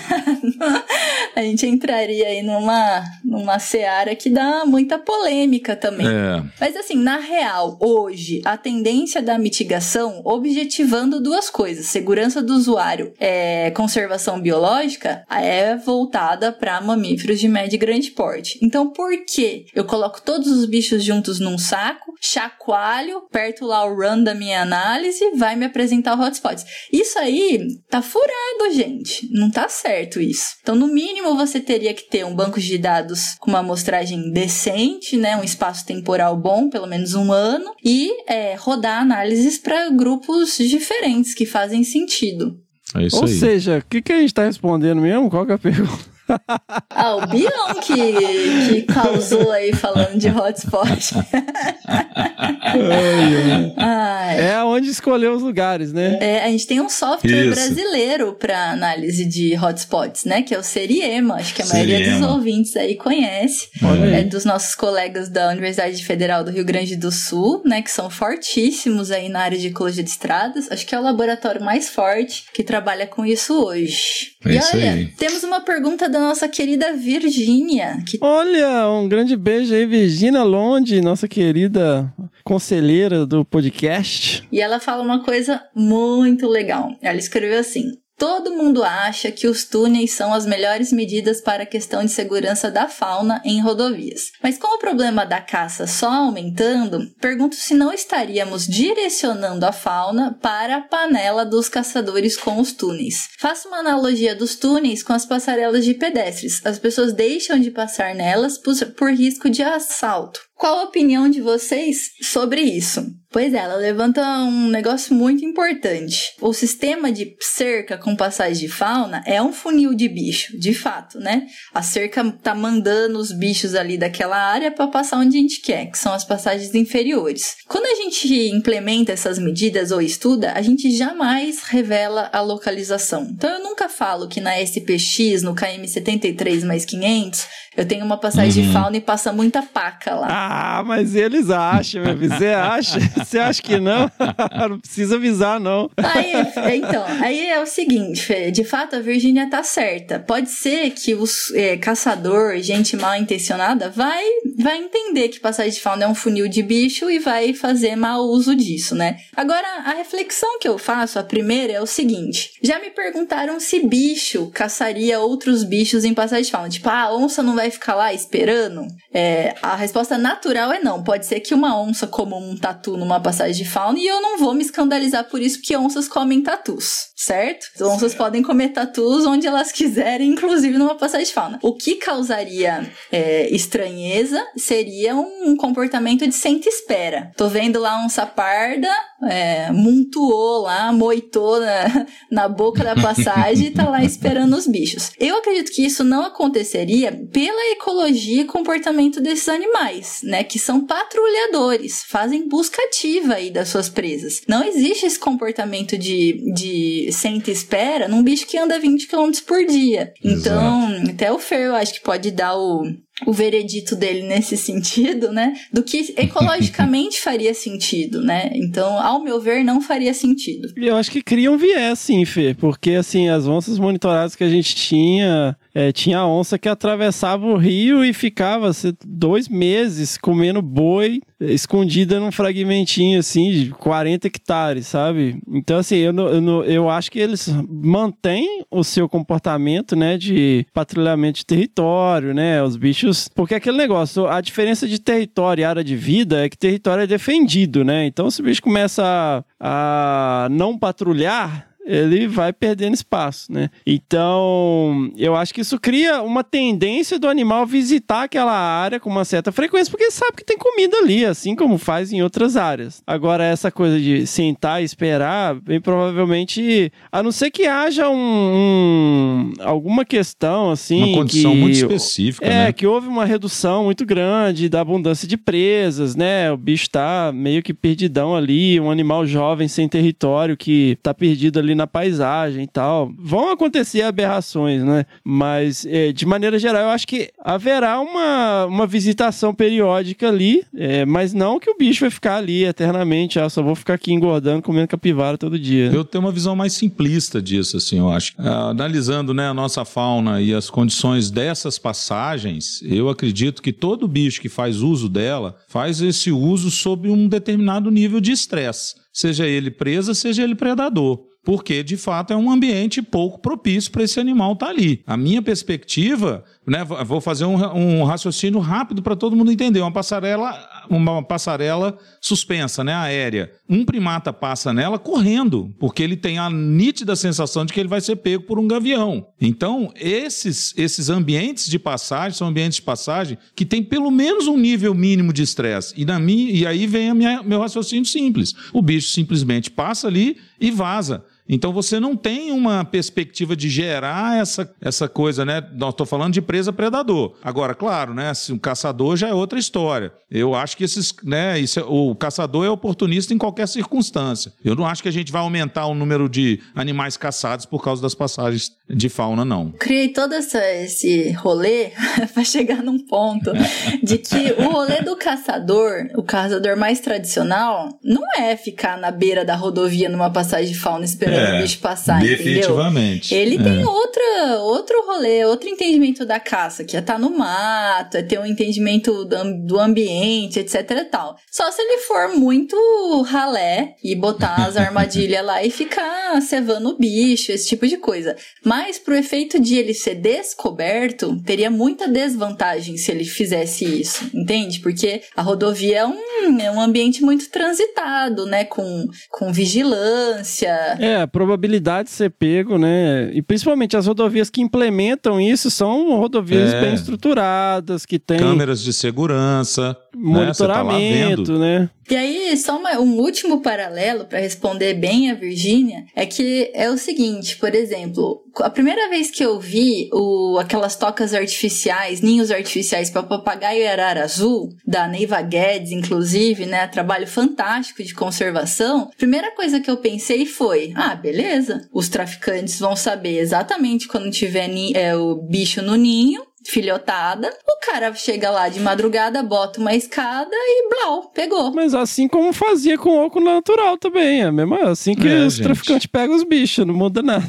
Só aumentou a disponibilidade. Sim. Eu acho que em todo projeto de conservação, tudo que a gente for fazer vai ter a desvantagem. Isso não pode ser um argumento maior do que não tentar. Então, visto que o sistema de mitigação CERC, passagem de fauna, pode reduzir até 90% atropelamentos de médios e grandes, se eventualmente acontecer um evento de predação de bicho com bicho ou de caçador pegando bicho na passagem de fauna, isso não pode ser maior do que a iniciativa, é, que é uma iniciativa que pode ser implementada, né, em grande parte do Brasil. E eu acho que na conservação a gente é bem cagão em relação a isso. Às vezes a gente vê um, um mau exemplo ou uma coisa que não deu certo. Eu acho que o biólogo, de maneira geral, ecólogo, todo mundo tem medo de tentar muito. Veja lá os programas é. de reintrodução, Boa, que você precisa de um milhão de protocolos e blá blá blá blá blá. Deu uma coisa errada, desmonta Pronto. todo mundo, entendeu? E nas outras é. Profissões, isso não, não acontece. Engenheiro,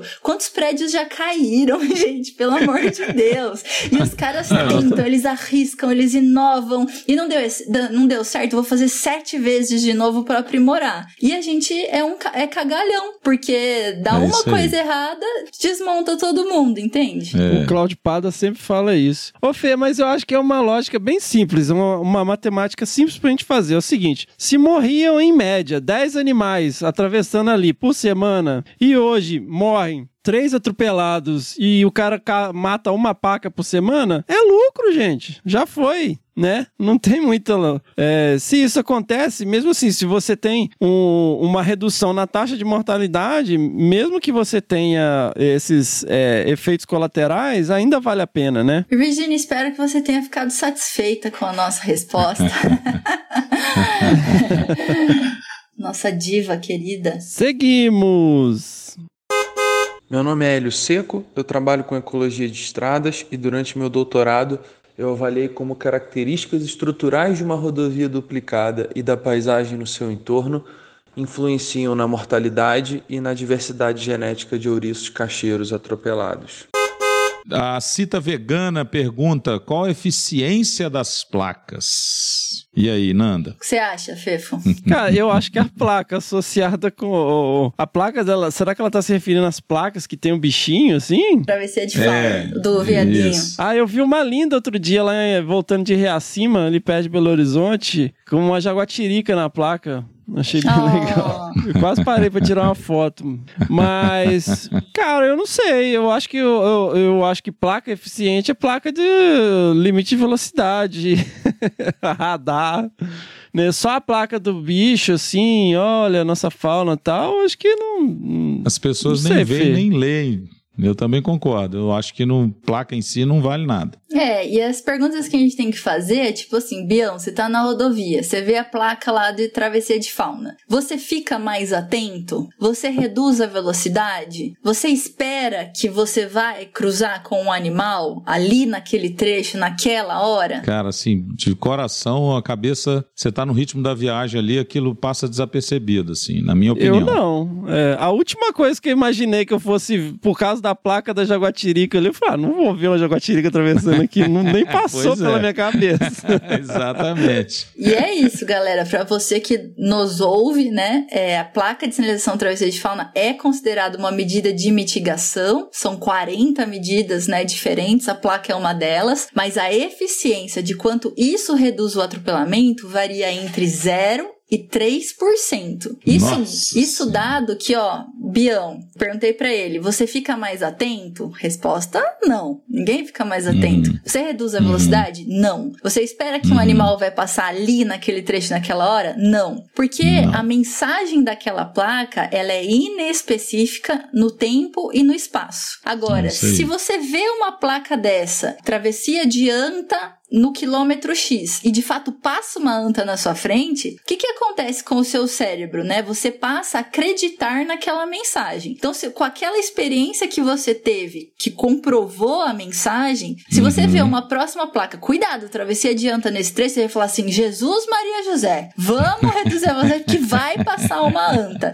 Então, esse não é o efeito da placa. Quando é, a- não existe a experiência que comprova a mensagem, você desacredita naquela mensagem, né? E igual o Bião falou, você, na verdade, você nem lembra que você passou por aquilo, né? Você tá tão lá na batida da rodovia, escutando música, conversando, isso blá blá blá. Escutando, desabraçando, né, mano? É isso aí. Até porque a, a placa, a placa oficial, assim, de, de animais na pista é um cervo, né, meu? é mais abstrato ainda, né? Mas eu acho que é porque é uma, uma linguagem internacional, né? Óbvio. E né? aí, o que eu falo para as pessoas que falam: Ah, Fernanda, a gente quer implementar a medida de mitigação na rodovia tal, mas a gente não tem um puto no bolso, um gato para puxar pro rabo, mas a gente conseguiu aqui 10 placas de sinalização de travessia de fauna. Se é o que você tem, coloque, mas coloque pelo menos a silhueta dos bichos da região, o nome daquele bicho, porque no mínimo, pelo menos, a placa vai cumprir uma função mais social de educação ambiental, né? Mostrando para as pessoas os bichos que tem ali. Agora, se você se é um super cliente que tem condições de implementar as medidas que são eficientes, eu vou falar, a placa é a última coisa que a gente vai pensar, porque ela não tem eficiência. Então, primeiro eu vou gastar o recurso que eu tenho com coisas que eu sei que é eficiente. Se sobrar dinheiro, que é o, o, o dinheiro nunca sobra, né? Você coloca a placa, né? Não sou contra a placa. Eu sou, sou contra gastar dinheiro com coisas que a gente sabe que não são eficientes, né? É isso aí. Vamos lá. Olá, desabraçadores. Aqui o Pedro Navas, médico veterinário colombiano e moro em São Paulo. No meu doutorado, eu estudei o estado sanitário de mamíferos selvagens atropelados em rodovias de três biomas do Brasil. Seguimos, pessoal. Vamos agora falar de tecnologias. Quais são os insights, as ideias dos nossos ouvintes e amigos do Desabraçando que mandaram aqui seus insights? Porque no fim nós vamos abrir uma startup aqui para usar, criar essas tecnologias com o no- enorme incentivo de ciência que nós temos, né, do, do, do- do governo para poder desenvolver isso aqui. Vai ser sensacional. É isso, galera. Vocês caíram num golpe. A gente pediu aí pra vocês darem várias ideias. O Bião acabou de abrir uma empresa aqui. CNPJ já tá na mão. Opa! Olha, e o desafio, vou ser bem sincera, eu fiquei um pouco. hum, Eu. Eu fiquei subestimada. Como que fala? Fiquei um pouco desapontada com as respostas. Porque quando alguém me fala, você pode criar qualquer coisa, pra mim, quando alguém me tira limite e fazer alguma coisa, já era, né? Não é sair da caixa, é explodir a caixa. É, é pensar, é tipo, Detonar. Sem limites financeiros, sem razão, é de qualquer coisa. Então, Mas não pode falar assim, viu? vai inibir a criatividade dos meninos. que o brasileiro é pouco criativo com, com Que certas isso, que absurdo, cara. Olha o tanto que a gente faz de se virar com as coisas. Basta dizer, já dissemos isso neste programa. Biólogos, pessoas da área fazem monitoramento de fauna em 2020 da mesma forma que se fazia em 1980. Isso falar é que a gente é criativo, a gente não é. Se a biodiversidade é a maior riqueza desse Brasil, a gente é as pessoas mais criativas da galáxia. Porque uma, a gente não sabe o que a gente tem, manejar o que a gente É. tem e cuidar do que a gente tem. Então zero pra gente, muito ruim. Nossa, velho, vou até. Você tá uma professora muito rigorosa. Mas a gente tem, a gente se vira, Fê, a gente dança com o que tem, a gente, cara, se vira pra fazer a mostragem com o que tem. Tá certo. É, é porque eu acho assim, isso vai muito além de da questão de criatividade, por exemplo. Você tem um cara que desenvolve uma fabriquinha de armadilha fotográfica no quintal lá pra pra monitorar a caça, como é feito em várias marcas, sabe? Tem é, incentivo para esse tipo de coisa. Aqui, pô, os caras que tentaram fazer isso, né, não foi para frente, porque é, é, difícil, cara. É difícil você ter é, desenvolvimento de tecnologia, e eu falo isso, né? Eu, eu tenho um, um, minha empresa. É difícil pra caramba você desenvolver tecnologia aqui, porque não tem incentivo, cara. Pra você falar assim, ah, pô, o cara é, largou tudo e criou um protótipo de um drone novo com sensor tal no, no, na garagem dele, igual a gente vê aí às vezes saindo, sabe? É, no Brasil não é fácil aí, não. Nós, o nosso incentivo é produzir soja para vender por dólar, entendeu? Assim, tô defendendo um pouco aqui, porque eu, eu acho que a gente tem uma, uma criatividade, né, para se virar. Enrustido, mas realmente, né, a assim. gente tá sempre vendendo Fanta, vendendo laranja e comprando Fanta, pegando tecnologia de fora, quando a gente poderia estar tá desenvolvendo tecnologia e a gente sabe que a gente tem capacidade para isso. Você vê até essa questão de, de saúde aí, né? Até pouco tempo atrás a gente era um exemplo no mundo, agora a gente é um exemplo do que não fazer, mas capacidade a gente tem. Agora eu não sei onde é que foi a curva aí que a gente fez que não sei. Que a gente saiu pela tangente. não, eu acho que, dadas as circunstâncias, né, dos recursos e incentivos, sim, acho que o brasileiro na, na ciência, ele, ele faz o que ele pode. Acho que se a gente colocar o brasileiro sem recurso e o gringo, né, que tem todos os recursos do mundo, e ver da, né, das capacidades de criatividade, acho que o brasileiro se sai até melhor, assim. Mas é, teve algumas sugestões que eu achei super legal. Acho que vai render bons comentários aqui. Vamos ver. Vamos lá, Bião, ó, Michel Silva. Ele criaria algum tipo de sensor de movimento na borda da mata em que o animal passasse e ativaria uma luz piscante na rodovia de alerta, como aquelas de entra e sai de, de caminhões nos canaviais. O que, que você acha? É, você isso. investiria o seu milhão aí nesse projeto? Tranquilamente, até porque Eu não você investiria, já tá... não. Eu não investiria, não. Porque, cara, é, e se cai um galho na frente do sensor, sabe? Porque você teria que ter um feixe, um feixe contínuo e um repetidor do feixe, né? Pro animal, que é, é tipo esquema de segurança, né? Você bota ali um feixe de, de infravermelho, sei lá, ao redor do, Uhum. do, do muro ali, aí passa um gato, aí aciona alarme, aí é uma bagunça. Assim, a, você manter esse feixe contínuo ao longo de toda a rodovia, eu, eu acho assim uma coisa de ficção científica que Não, mas, mas a ideia não é toda a galho, rodovia, né? Hã? Mas a ideia não é em toda a rodovia, né? É Você colocar isso em trechos específicos onde há provavelmente uma probabilidade de atropelamento maior, né? Você já reduz bem o seu gasto, seu milhão já fica factível de ser usado. Eu, eu investiria em outra coisa. Eu colocaria um radar de velocidade que desse multa nas pessoas. Mas isso já tem! Então, mas, cara, um- qualquer coisa que entra na frente de, de, de um sensor de movimento, bloqueia o sensor de movimento. Então, assim, isso tem uma, tem uma manutenção constante e tal. Eu não sei, Fê, você. Não sei, tem alguma solução pra isso? É, a, a ideia do, do Michel é que embasa aí a tecnologia que, que veio para ficar, né, na rodovia, que é o sistema de detecção animal. É, então, É isso esse sistema, que é uma, uma tecnologia mesmo, existe em diversos países do mundo, estão aí nas rodovias, Estados Unidos, Canadá, países da Europa, e ele consiste num, em um conjunto de sensores ativos ou em radares, né? O radar Doppler, por exemplo, que, que detecta objetos com, com, com ondas, né? E a presença do animal perto da rodovia é detectável e existe uma, um sistema de avisar o usuário que vai passar por aquele trecho. Ou seja, é, esse inclusive é uma tecnologia que eu e a minha empresa a gente conseguiu um patrocínio da FAPESP pelo PIP, né? Em 2016 a gente criou um Olha aí. protótipo de um sistema de detecção animal. Só que de, os- o nosso sensor ele era um sensor parecido com esse que o que o Michel relatou, né? Então ele seria passível de ser acionado por qualquer coisa, não só por bicho. Então, na Aham. verdade, a gente está melhorando a nossa tecnologia. Para fazer com radar, né, o radar Doppler é muito caro. Então, um radar Doppler custa 100 mil dólares. Então, agora que o dólar tá 1 para 700 reais, A gente teria que vender aí o rim de alguns brasileiros para poder comprar um radar totalmente inexequível, né?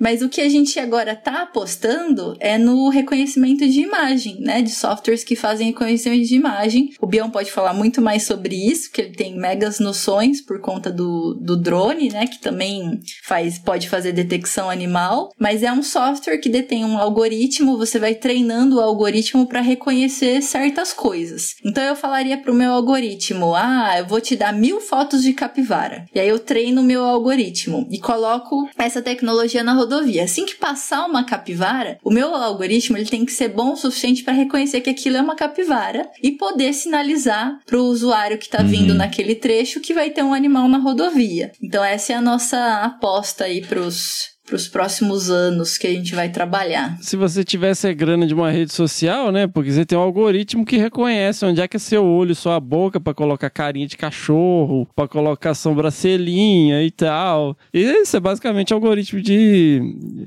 de Tá IA, muito mais né, para poder avançado, fazer né? isso. Nossa, esse é o futuro, galera. A gente tá Nossa. usando pra É. isso, né? Primeiro a gente desenvolve pra guerra, né? Tudo que você faz com seus drones aí, tudo foi desenvolvido pra, Pra guerra. pra É. guerra, né? E não, não se iludam. Né? Tudo que a gente querer, quiser inventar aqui foi, já foi desenvolvido Presta atenção guerra. nessa tecnologia militar. Eu tentei achar por tudo quanto era sagrado esse artigo que eu já tinha lido. Olha o que vem por aí. Por conta do muro que o Trump quis construir lá para evitar os, os mexicanos, os militares, isso é tec- tudo tecnologia militar. Eles desenvolveram um pavimento inteligente próximo ao muro. Assim, quando as pessoas pisassem do lado do México no muro, o pavimento inteligente, por células que tinha, ele reconheceria o tamanho do, do pé, falar se era homem ou mulher, a estimativa de peso, onde a pessoa estava pisando e o caminho que a pessoa estava seguindo. E isso criaria um alerta para quem fizesse a vigilância do muro. E isso poderia ser extrapolado para a ecologia de estradas. Criar um pavimento asfáltico inteligente com células que reconheceriam formato de pata peso,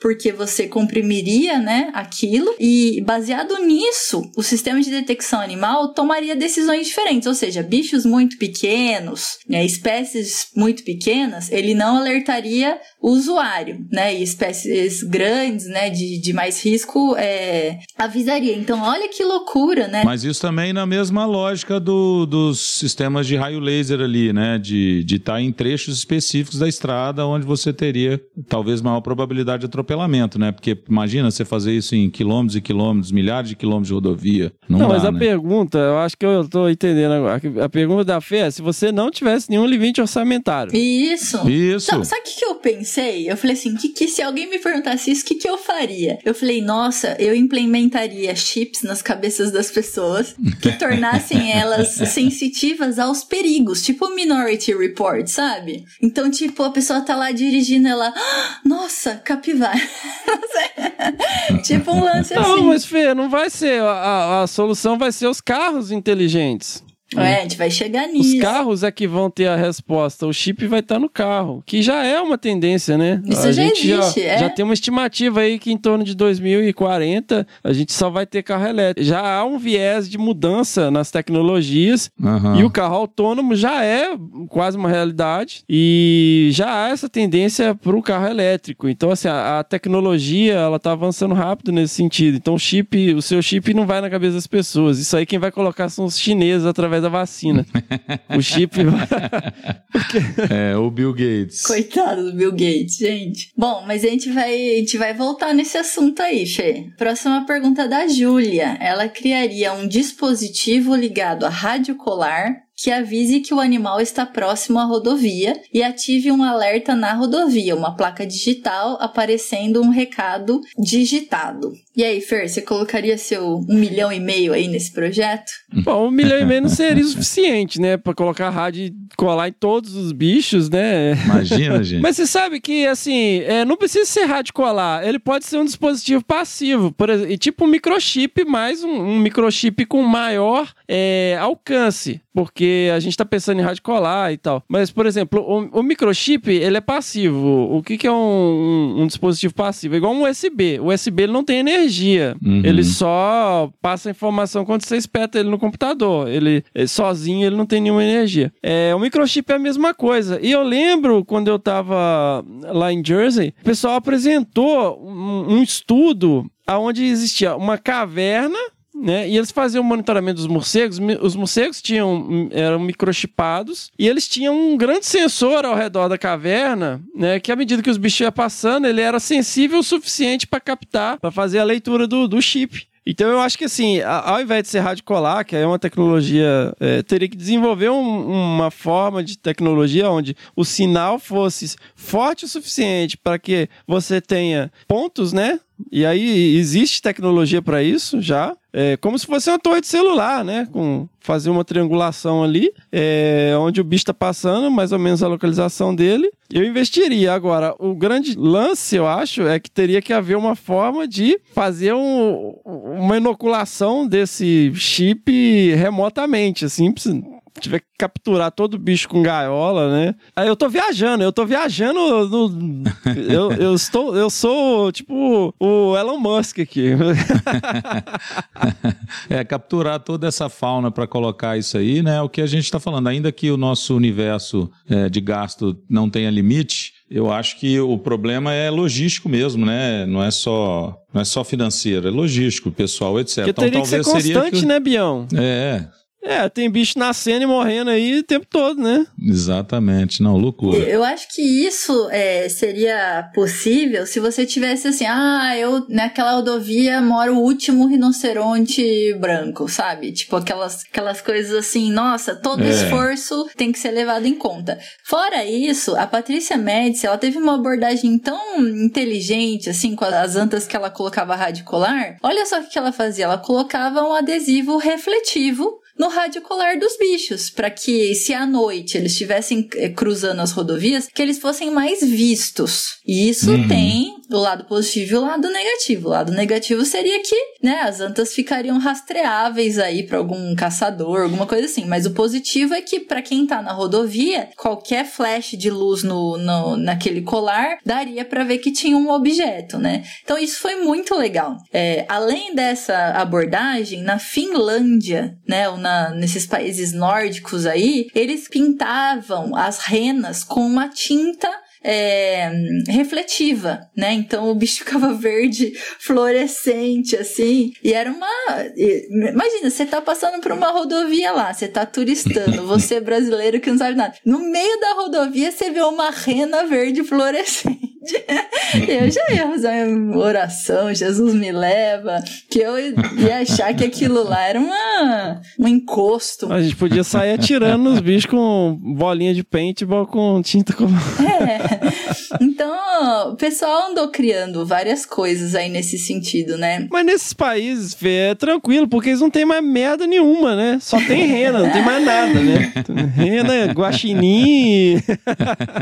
ah, é mais fácil, né? Eu acho que as, as populações não sei, os bichos são maiores, são mais manejáveis, assim. Acho que eles também têm uma compreensão muito melhor da diversidade. É, a diversidade, três espécies é fácil monitorar, né? É, não, eu digo assim, a é, vegetação do Mediterrâneo. Gente, qual que é a, a dificuldade, sabe? Aí você entra aqui na, na, floresta tropical, Mata Atlântica, Amazônia, é uma zona, né? Muito difícil, é tudo muito complexo, né? Então, é outra pegada, né? Mas e aí, passamos dos rádios colares. É, Bião, tem uma pergunta aqui, ó, do Caio Augusto. O Caio Augusto pergunta aí, galera: pinturas educativas nas estradas, simulando animais e radares embutidos nas rodovias para multarem se não manterem as velocidades. Na verdade, é uma sugestão, né? É. Mas tudo isso aí já existe, né? É. Na Costa Rica, o que eles fizeram, que foi interessante, foi um experimento. Fizeram uma, uma anta de papel machê em tamanho real e colocaram na beira da rodovia. E, e aí eu acho que as pessoas têm muito mais noção, consciência, né? Vendo um animal tamanho real, assim, o porte de uma anta, por mais que era de papel machê, né? É, e, E isso fez parte de uma campanha educativa para o pessoal manter uma velocidade mais reduzida, etc e tal. É legal? É legal. Agora, uhum. isso só pode se tornar eficiente se for uma coisa continuada. Então, toda semana a pessoa tá lá, é, vai mudando os bichos, vai fazendo blitz, vai fazendo as coisas. Se você fizer uma vez por ano, é, no Dia Nacional do Meio Ambiente, num quilômetro da rodovia, esperar que isso vai reduzir atropelamento, não vai, né? Então, essas coisas assim de educação ambiental, né? Se não continuado e se não é, diferente o tempo inteiro, né? Se não for inovando, eu acho que as pessoas não não aderem, né? Não se educam, não se conscientizam. A minha expectativa do espírito de porco do ser humano, ela é ilimitada, assim. Eu, eu fico imaginando só as pessoas parando para tirar foto montado na anta, e essa anta levar, levar a anta embora para casa, colocar, colocar no quintal, sei lá. Complicado. Mas é isso. E aí tem a, a Ana, que fala mais ou menos a mesma linha, implementar outdoor, mais imagens de conscientização. Isso vai para o lado da, das placas também, né? É um pouco daquilo que a gente já falou. Exatamente. E aí tem uma pergunta interessante, ó, da Isa Ribeiro. Ela fala que ela criaria é, sensores pré-existentes. Eu acho que são sensores é, sonoros, né? Ao invés de apenas avisar o motorista sobre a passagem do indivíduo, também emitir ondas sonoras para afugentar uhum. o animal da área durante o tráfego intenso. Uhum. E aí, qual que é o viés negativo disso, Bião? É, o que me vem à cabeça rapidamente é a questão do efeito barreira, né? Você dificulta a passagem do animal de um lado para o outro. Exatamente. Então, se o nosso propósito é fazer com que os bichos atravessem as rodovias em segurança, se eu tenho um repelente sonoro de baixa frequência, para quem não entende, É como se pra gente ficasse um negócio assim, pá! minha voz, que já é linda e maravilhosa. Isso, imagina isso no seu ouvido o tempo inteiro, né? Então, isso afugentaria o animal de atravessar a rodovia. Então, você alocaria esses repelentes sonoros. Além do que o Bião falou, a gente tem um outro problema os bichos ouvem em frequências diferentes, né? Então, uhum. o mesmo repelente sonoro da paca provavelmente não funcionaria para o lobo-guará, que não funcionaria para uma onça parda, que não funcionaria para capivara, anta e etc. É, e isso já foi testado, né, galera? Então, tem uma, uma pá aí de inovações que já passaram é, pelo crivo aí científico. Então, apitos ultrassônicos, né? Quem já ouviu falar? Você acopla um, um apito, né, no capô lá do seu carro, perto da janela, e isso geraria um ruído também de baixa frequência, que é ruim para os animais. Não funciona para atropelamento, já testado. Placas, uhum. não funciona para atropelamento, já testado. Aquele olho de gato, né, que é um refletivo na rodovia. O pessoal faz uns, é, uns totemzinhos assim na, na rodovia, um pouco mais altos, e já testaram uhum. com luz vermelha, luz verde, luz azul, nada disso funciona para fauna, né? Uma porque às vezes pode até funcionar por um dado momento, mas os bichos são muito ligeiros, né? Eles, eles se adaptam muito fácil a essas perturbações que não são tão perturbadoras, né? Então. É, uma outra característica de tráfego intenso também é barulho, né? Sim. Uhum. E essa questão, é, existe toda uma linha de pesquisa em cima da questão que duas, na verdade, né? Você tem a bioacústica e as paisagens sonoras, né? Landscape, é, Soundscape Ecology, né? Isso. Ecologia de paisagens sonoras, né? Os animais re, é, respondem a isso, a, a, presença das estradas, a presença de maquinária agrícola, né? Elas mudam a frequência é, de comunicação para poder não ocupar a mesma faixa de frequência que é, as máquinas e a poluição sonora humana, né? É a mesma coisa, você tá numa balada lá, você quer falar com a pessoa, você tem que ficar gritando, né?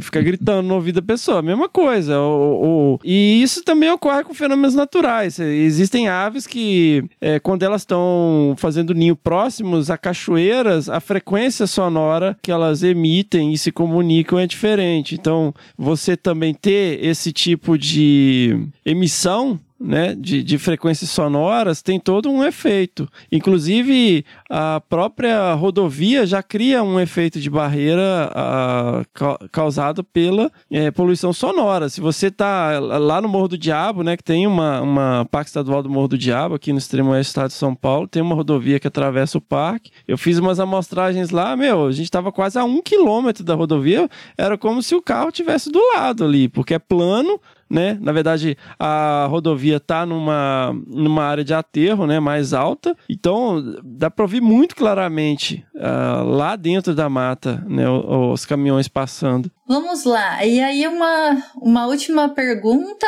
da Lúcia Ângelo. Sensores nos veículos que pudessem identificar a presença do animal a certa distância, né? Então o Fer já até comentou sobre isso. Já existem carros, né, principalmente na Europa, da Mercedes-Benz e da Volvo, que tem sistemas de detecção animal no veículo. Só que esses sistemas, eles têm esses sensores, eles têm uma limitação de 100 metros de distância. Então você só poderia detectar é, bichos, né, no, máximo até 100 metros de distância. Como a gente já falou aqui, se você tem um Volvo, uma Mercedes-Benz, teoricamente você estaria desempenhando, né, uma velocidade grande e não daria tempo, né, de você frear de acordo para evitar essa colisão. Mas essas tecnologias, elas estão assim se desenvolvendo muito rapidamente. Eu acredito que esses sensores vão melhorar absurdamente, né? Então, uhum. eu acho que um, um futuro bem próximo aí, a maioria dos veículos vai, vai ter isso, como o airbag foi item de segurança obrigatório, cinto de segurança nasceu com a Volvo, né? Para quem não sabe, foi um engenheiro da Volvo que inventou o cinto de segurança. E, e a Volvo é considerado um dos carros mais seguros do mundo. E eles começaram a ter essa, esse respeito né, com a invenção do cinto de segurança. E aí eles viram que nos carros da Volvo com cinto de segurança, a gravidade dos acidentes né, dos motoristas era tão menor que de carros de outras marcas que o engenheiro que patenteou o cinto de segurança abriu a patente. E é muito legal a história da patente patente das coisas, né? Eu me interessei por um tempo sobre isso e eu achei essa história assim maravilhosa, né? Então, graças a esse senhor, todos nós temos cintos de segurança no nosso veículo, né? Então, certamente. É... E aí eu queria comentar que além, né, do desses detectores que provavelmente os veículos terão, gente, a China e o Japão eles estão investindo ferozmente nos veículos autônomos autônomos. Então, a China testou aí alguns veículos é, nas rodovias da China, só que o primeiro teste foi o veículo, o caminhão autônomo, com um motorista auxiliar no passageiro para corrigir ali qualquer cagadinha que pudesse acontecer. Esse teste foi tão bem, não aconteceu nenhum problema, né, com os carros, nenhum acidente, que essa empresa que chama Too Simple, eu achei super legal de tipo tão fácil, eles vão soltar 5 mil caminhões para rodar agora em 2021 sem os motoristas de verdade auxiliares. Vai ser totalmente guiado por um é, por uma máquina, por um robô. Isso é uma piração. Quanto a gente vai ganhar em segurança quando a gente repassar algumas funções para as máquinas, que é vai tirar aí. essa esses sentimentos humanos. Então assim, a pessoa que está dirigindo com raiva, a pessoa que está dirigindo angustiada, depressiva, bebeu, isso não vai ter mais. Pode ser que a gente tenha outros erros é, e, o, e, o, e a gente vai gerar um passivo muito grande, né, de pessoas desempregadas, dessas outras categorias, né? É uma piração, é muito legal, mas é muito importante ler sobre isso para que a gente possa se preparar. Eu acho que eu não vou viver esses tempos tão futuristas e etc. Claro que vai, você é nova. Ah, ah não sei, mas eh, daqui a um. Ah, não sei.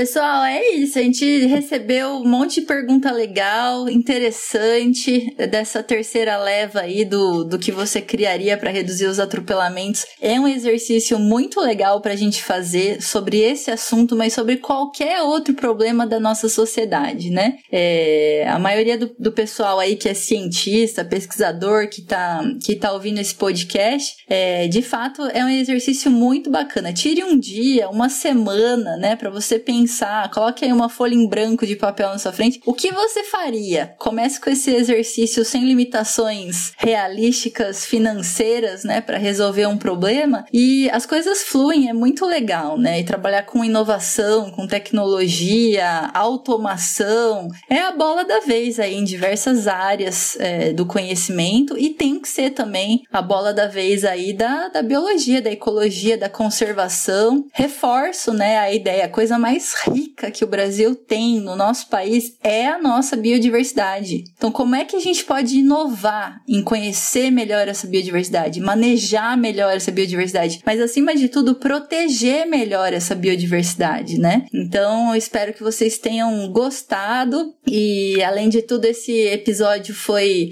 pensado aí para nesse modelo de perguntas e respostas para ser dinâmico aí com os ouvintes, de vocês participarem. E eu gostei bastante. Obrigada, Bião, obrigada, Fê. Foi uma, uma super experiência. Sensacional. Sensacional.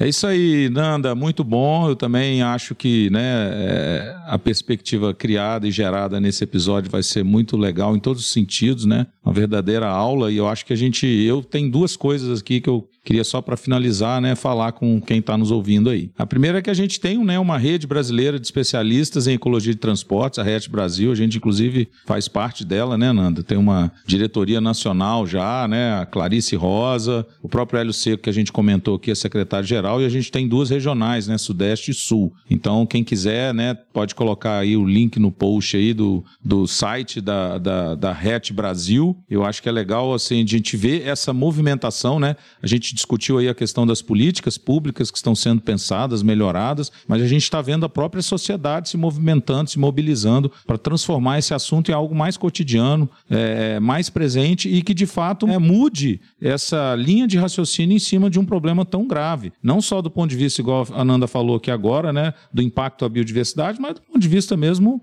humano né, das perdas e prejuízos que a gente tem em todos os aspectos. Então a gente precisa melhorar muito essa nossa relação com a ecologia de transportes e acho que essas iniciativas são muito importantes. E outra coisa também que eu fico muito incomodado, Nanda, que aqui na região que a gente, eu, né, eu voltei a morar aqui no Sudeste, aqui em Minas Gerais, e a gente vê, cara, que tem um número infinitamente menor né, de espécies atropeladas, aí você vai falar assim, não, isso é empírico, totalmente empírico, porque eu ainda não fiz nenhum estudo no mesmo nível que eu fiz é, na região né, sudoeste de Goiás, onde eu estava. Mas assim, a sensação que eu tenho é que a gente teve um empobrecimento geral da fauna, porque na minha perspectiva, o número de atropelamento não diminuiria por si só. Não há nenhuma medida, né, não há nenhuma infraestrutura que fale assim, ah, eu não estou vendo bicho atropelado porque os bichos estão sabendo se virar. Não, na minha concepção não é isso, sabe? Eu acho que vale a pena a gente pensar no estudo para saber o quão empobrecida já está essa fauna para ela não estar sendo atropelada, que é a sensação que eu tenho. Não sei se vocês concordam. É, o processo da defaunação, né, Bião? É isso aí, né? É, e às vezes não tão atribuível aos atropelamentos, mas tantos outros, né? Exato, fatores históricos até, né? De fragmentação, caça, etc. Sim. Mas que é, é engraçado, assim, fica aquela,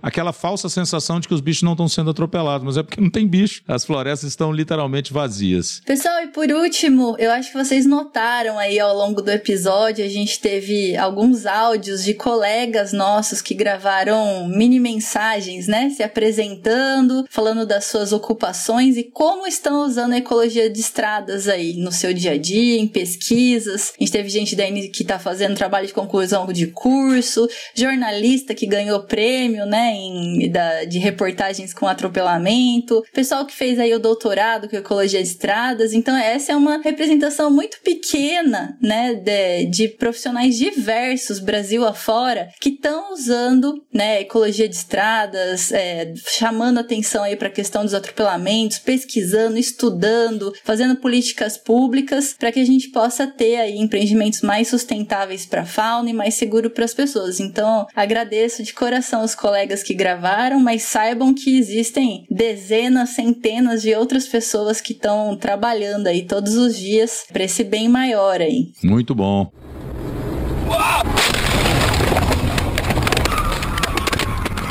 É isso aí, pessoal. Este foi o episódio 57 do Desabraçando Árvores. Eu espero que vocês tenham gostado aí, né? Obrigado a todos e todas que enviaram suas perguntas, que enviaram seus áudios. É, eu espero que vocês tenham tido as suas perguntas, os seus anseios aqui é, mais esclarecidos por ninguém mais, ninguém menos que uma das maiores especialistas sobre o assunto do país. E a quem eu tenho que agradecer muito pela organização desse episódio, né? Muitíssimo obrigado, Fê. E é isso aí. Então, galera, foi um prazer estar com vocês de novo, Bião, Fer. E olha, essa experiência de co-organizar o episódio serviu para eu ser, assim, é, é, testemunha, não testemunha ocular, mas ter uma noção do que é fazer esse episódio. Então, você que nos ouve, tenha certeza de que tem muito trabalho envolvido envolvido, né? Clicar o play aí é muito fácil. Muito confortável. É, eu tive uma pequena noção, né, do que é preparar o material, correr atrás, arrumar o som, né? Eu não tenho um, um som ainda tão profissional para estar tá no nível aí do, do episódio. Então, o meu mais sincero respeito aí ao Fê, a Miriam, a galera, os hosts, ao Bião, que dedicam também parte do seu tempo pra gente fazer essa, essa brin... não uma brincadeira, porque isso aqui é muito sério, mas para poder proporcionar isso para vocês. Então, meu muito obrigada, Fê, pela por eu poder ter essa experiência e seguimos com tudo aí, desabraçando 2021, força total. Bombando. Sensacional. Diz aí, padrinho. Uai, maravilhoso. Super, super. Aprendi de monte aqui também. Nanda, obrigado. A gente basicamente, né, ajudou a conduzir aí o bate-papo e de fato é isso, a galera participou, mandou muito, né? Fez aí um monte de insight, de brainstorm aí com a gente, permitiu essa discussão boa e eu tenho certeza que quem vai nos ouvir vai ficar muito feliz aí com o resultado. Beijo no coração. Sensacional!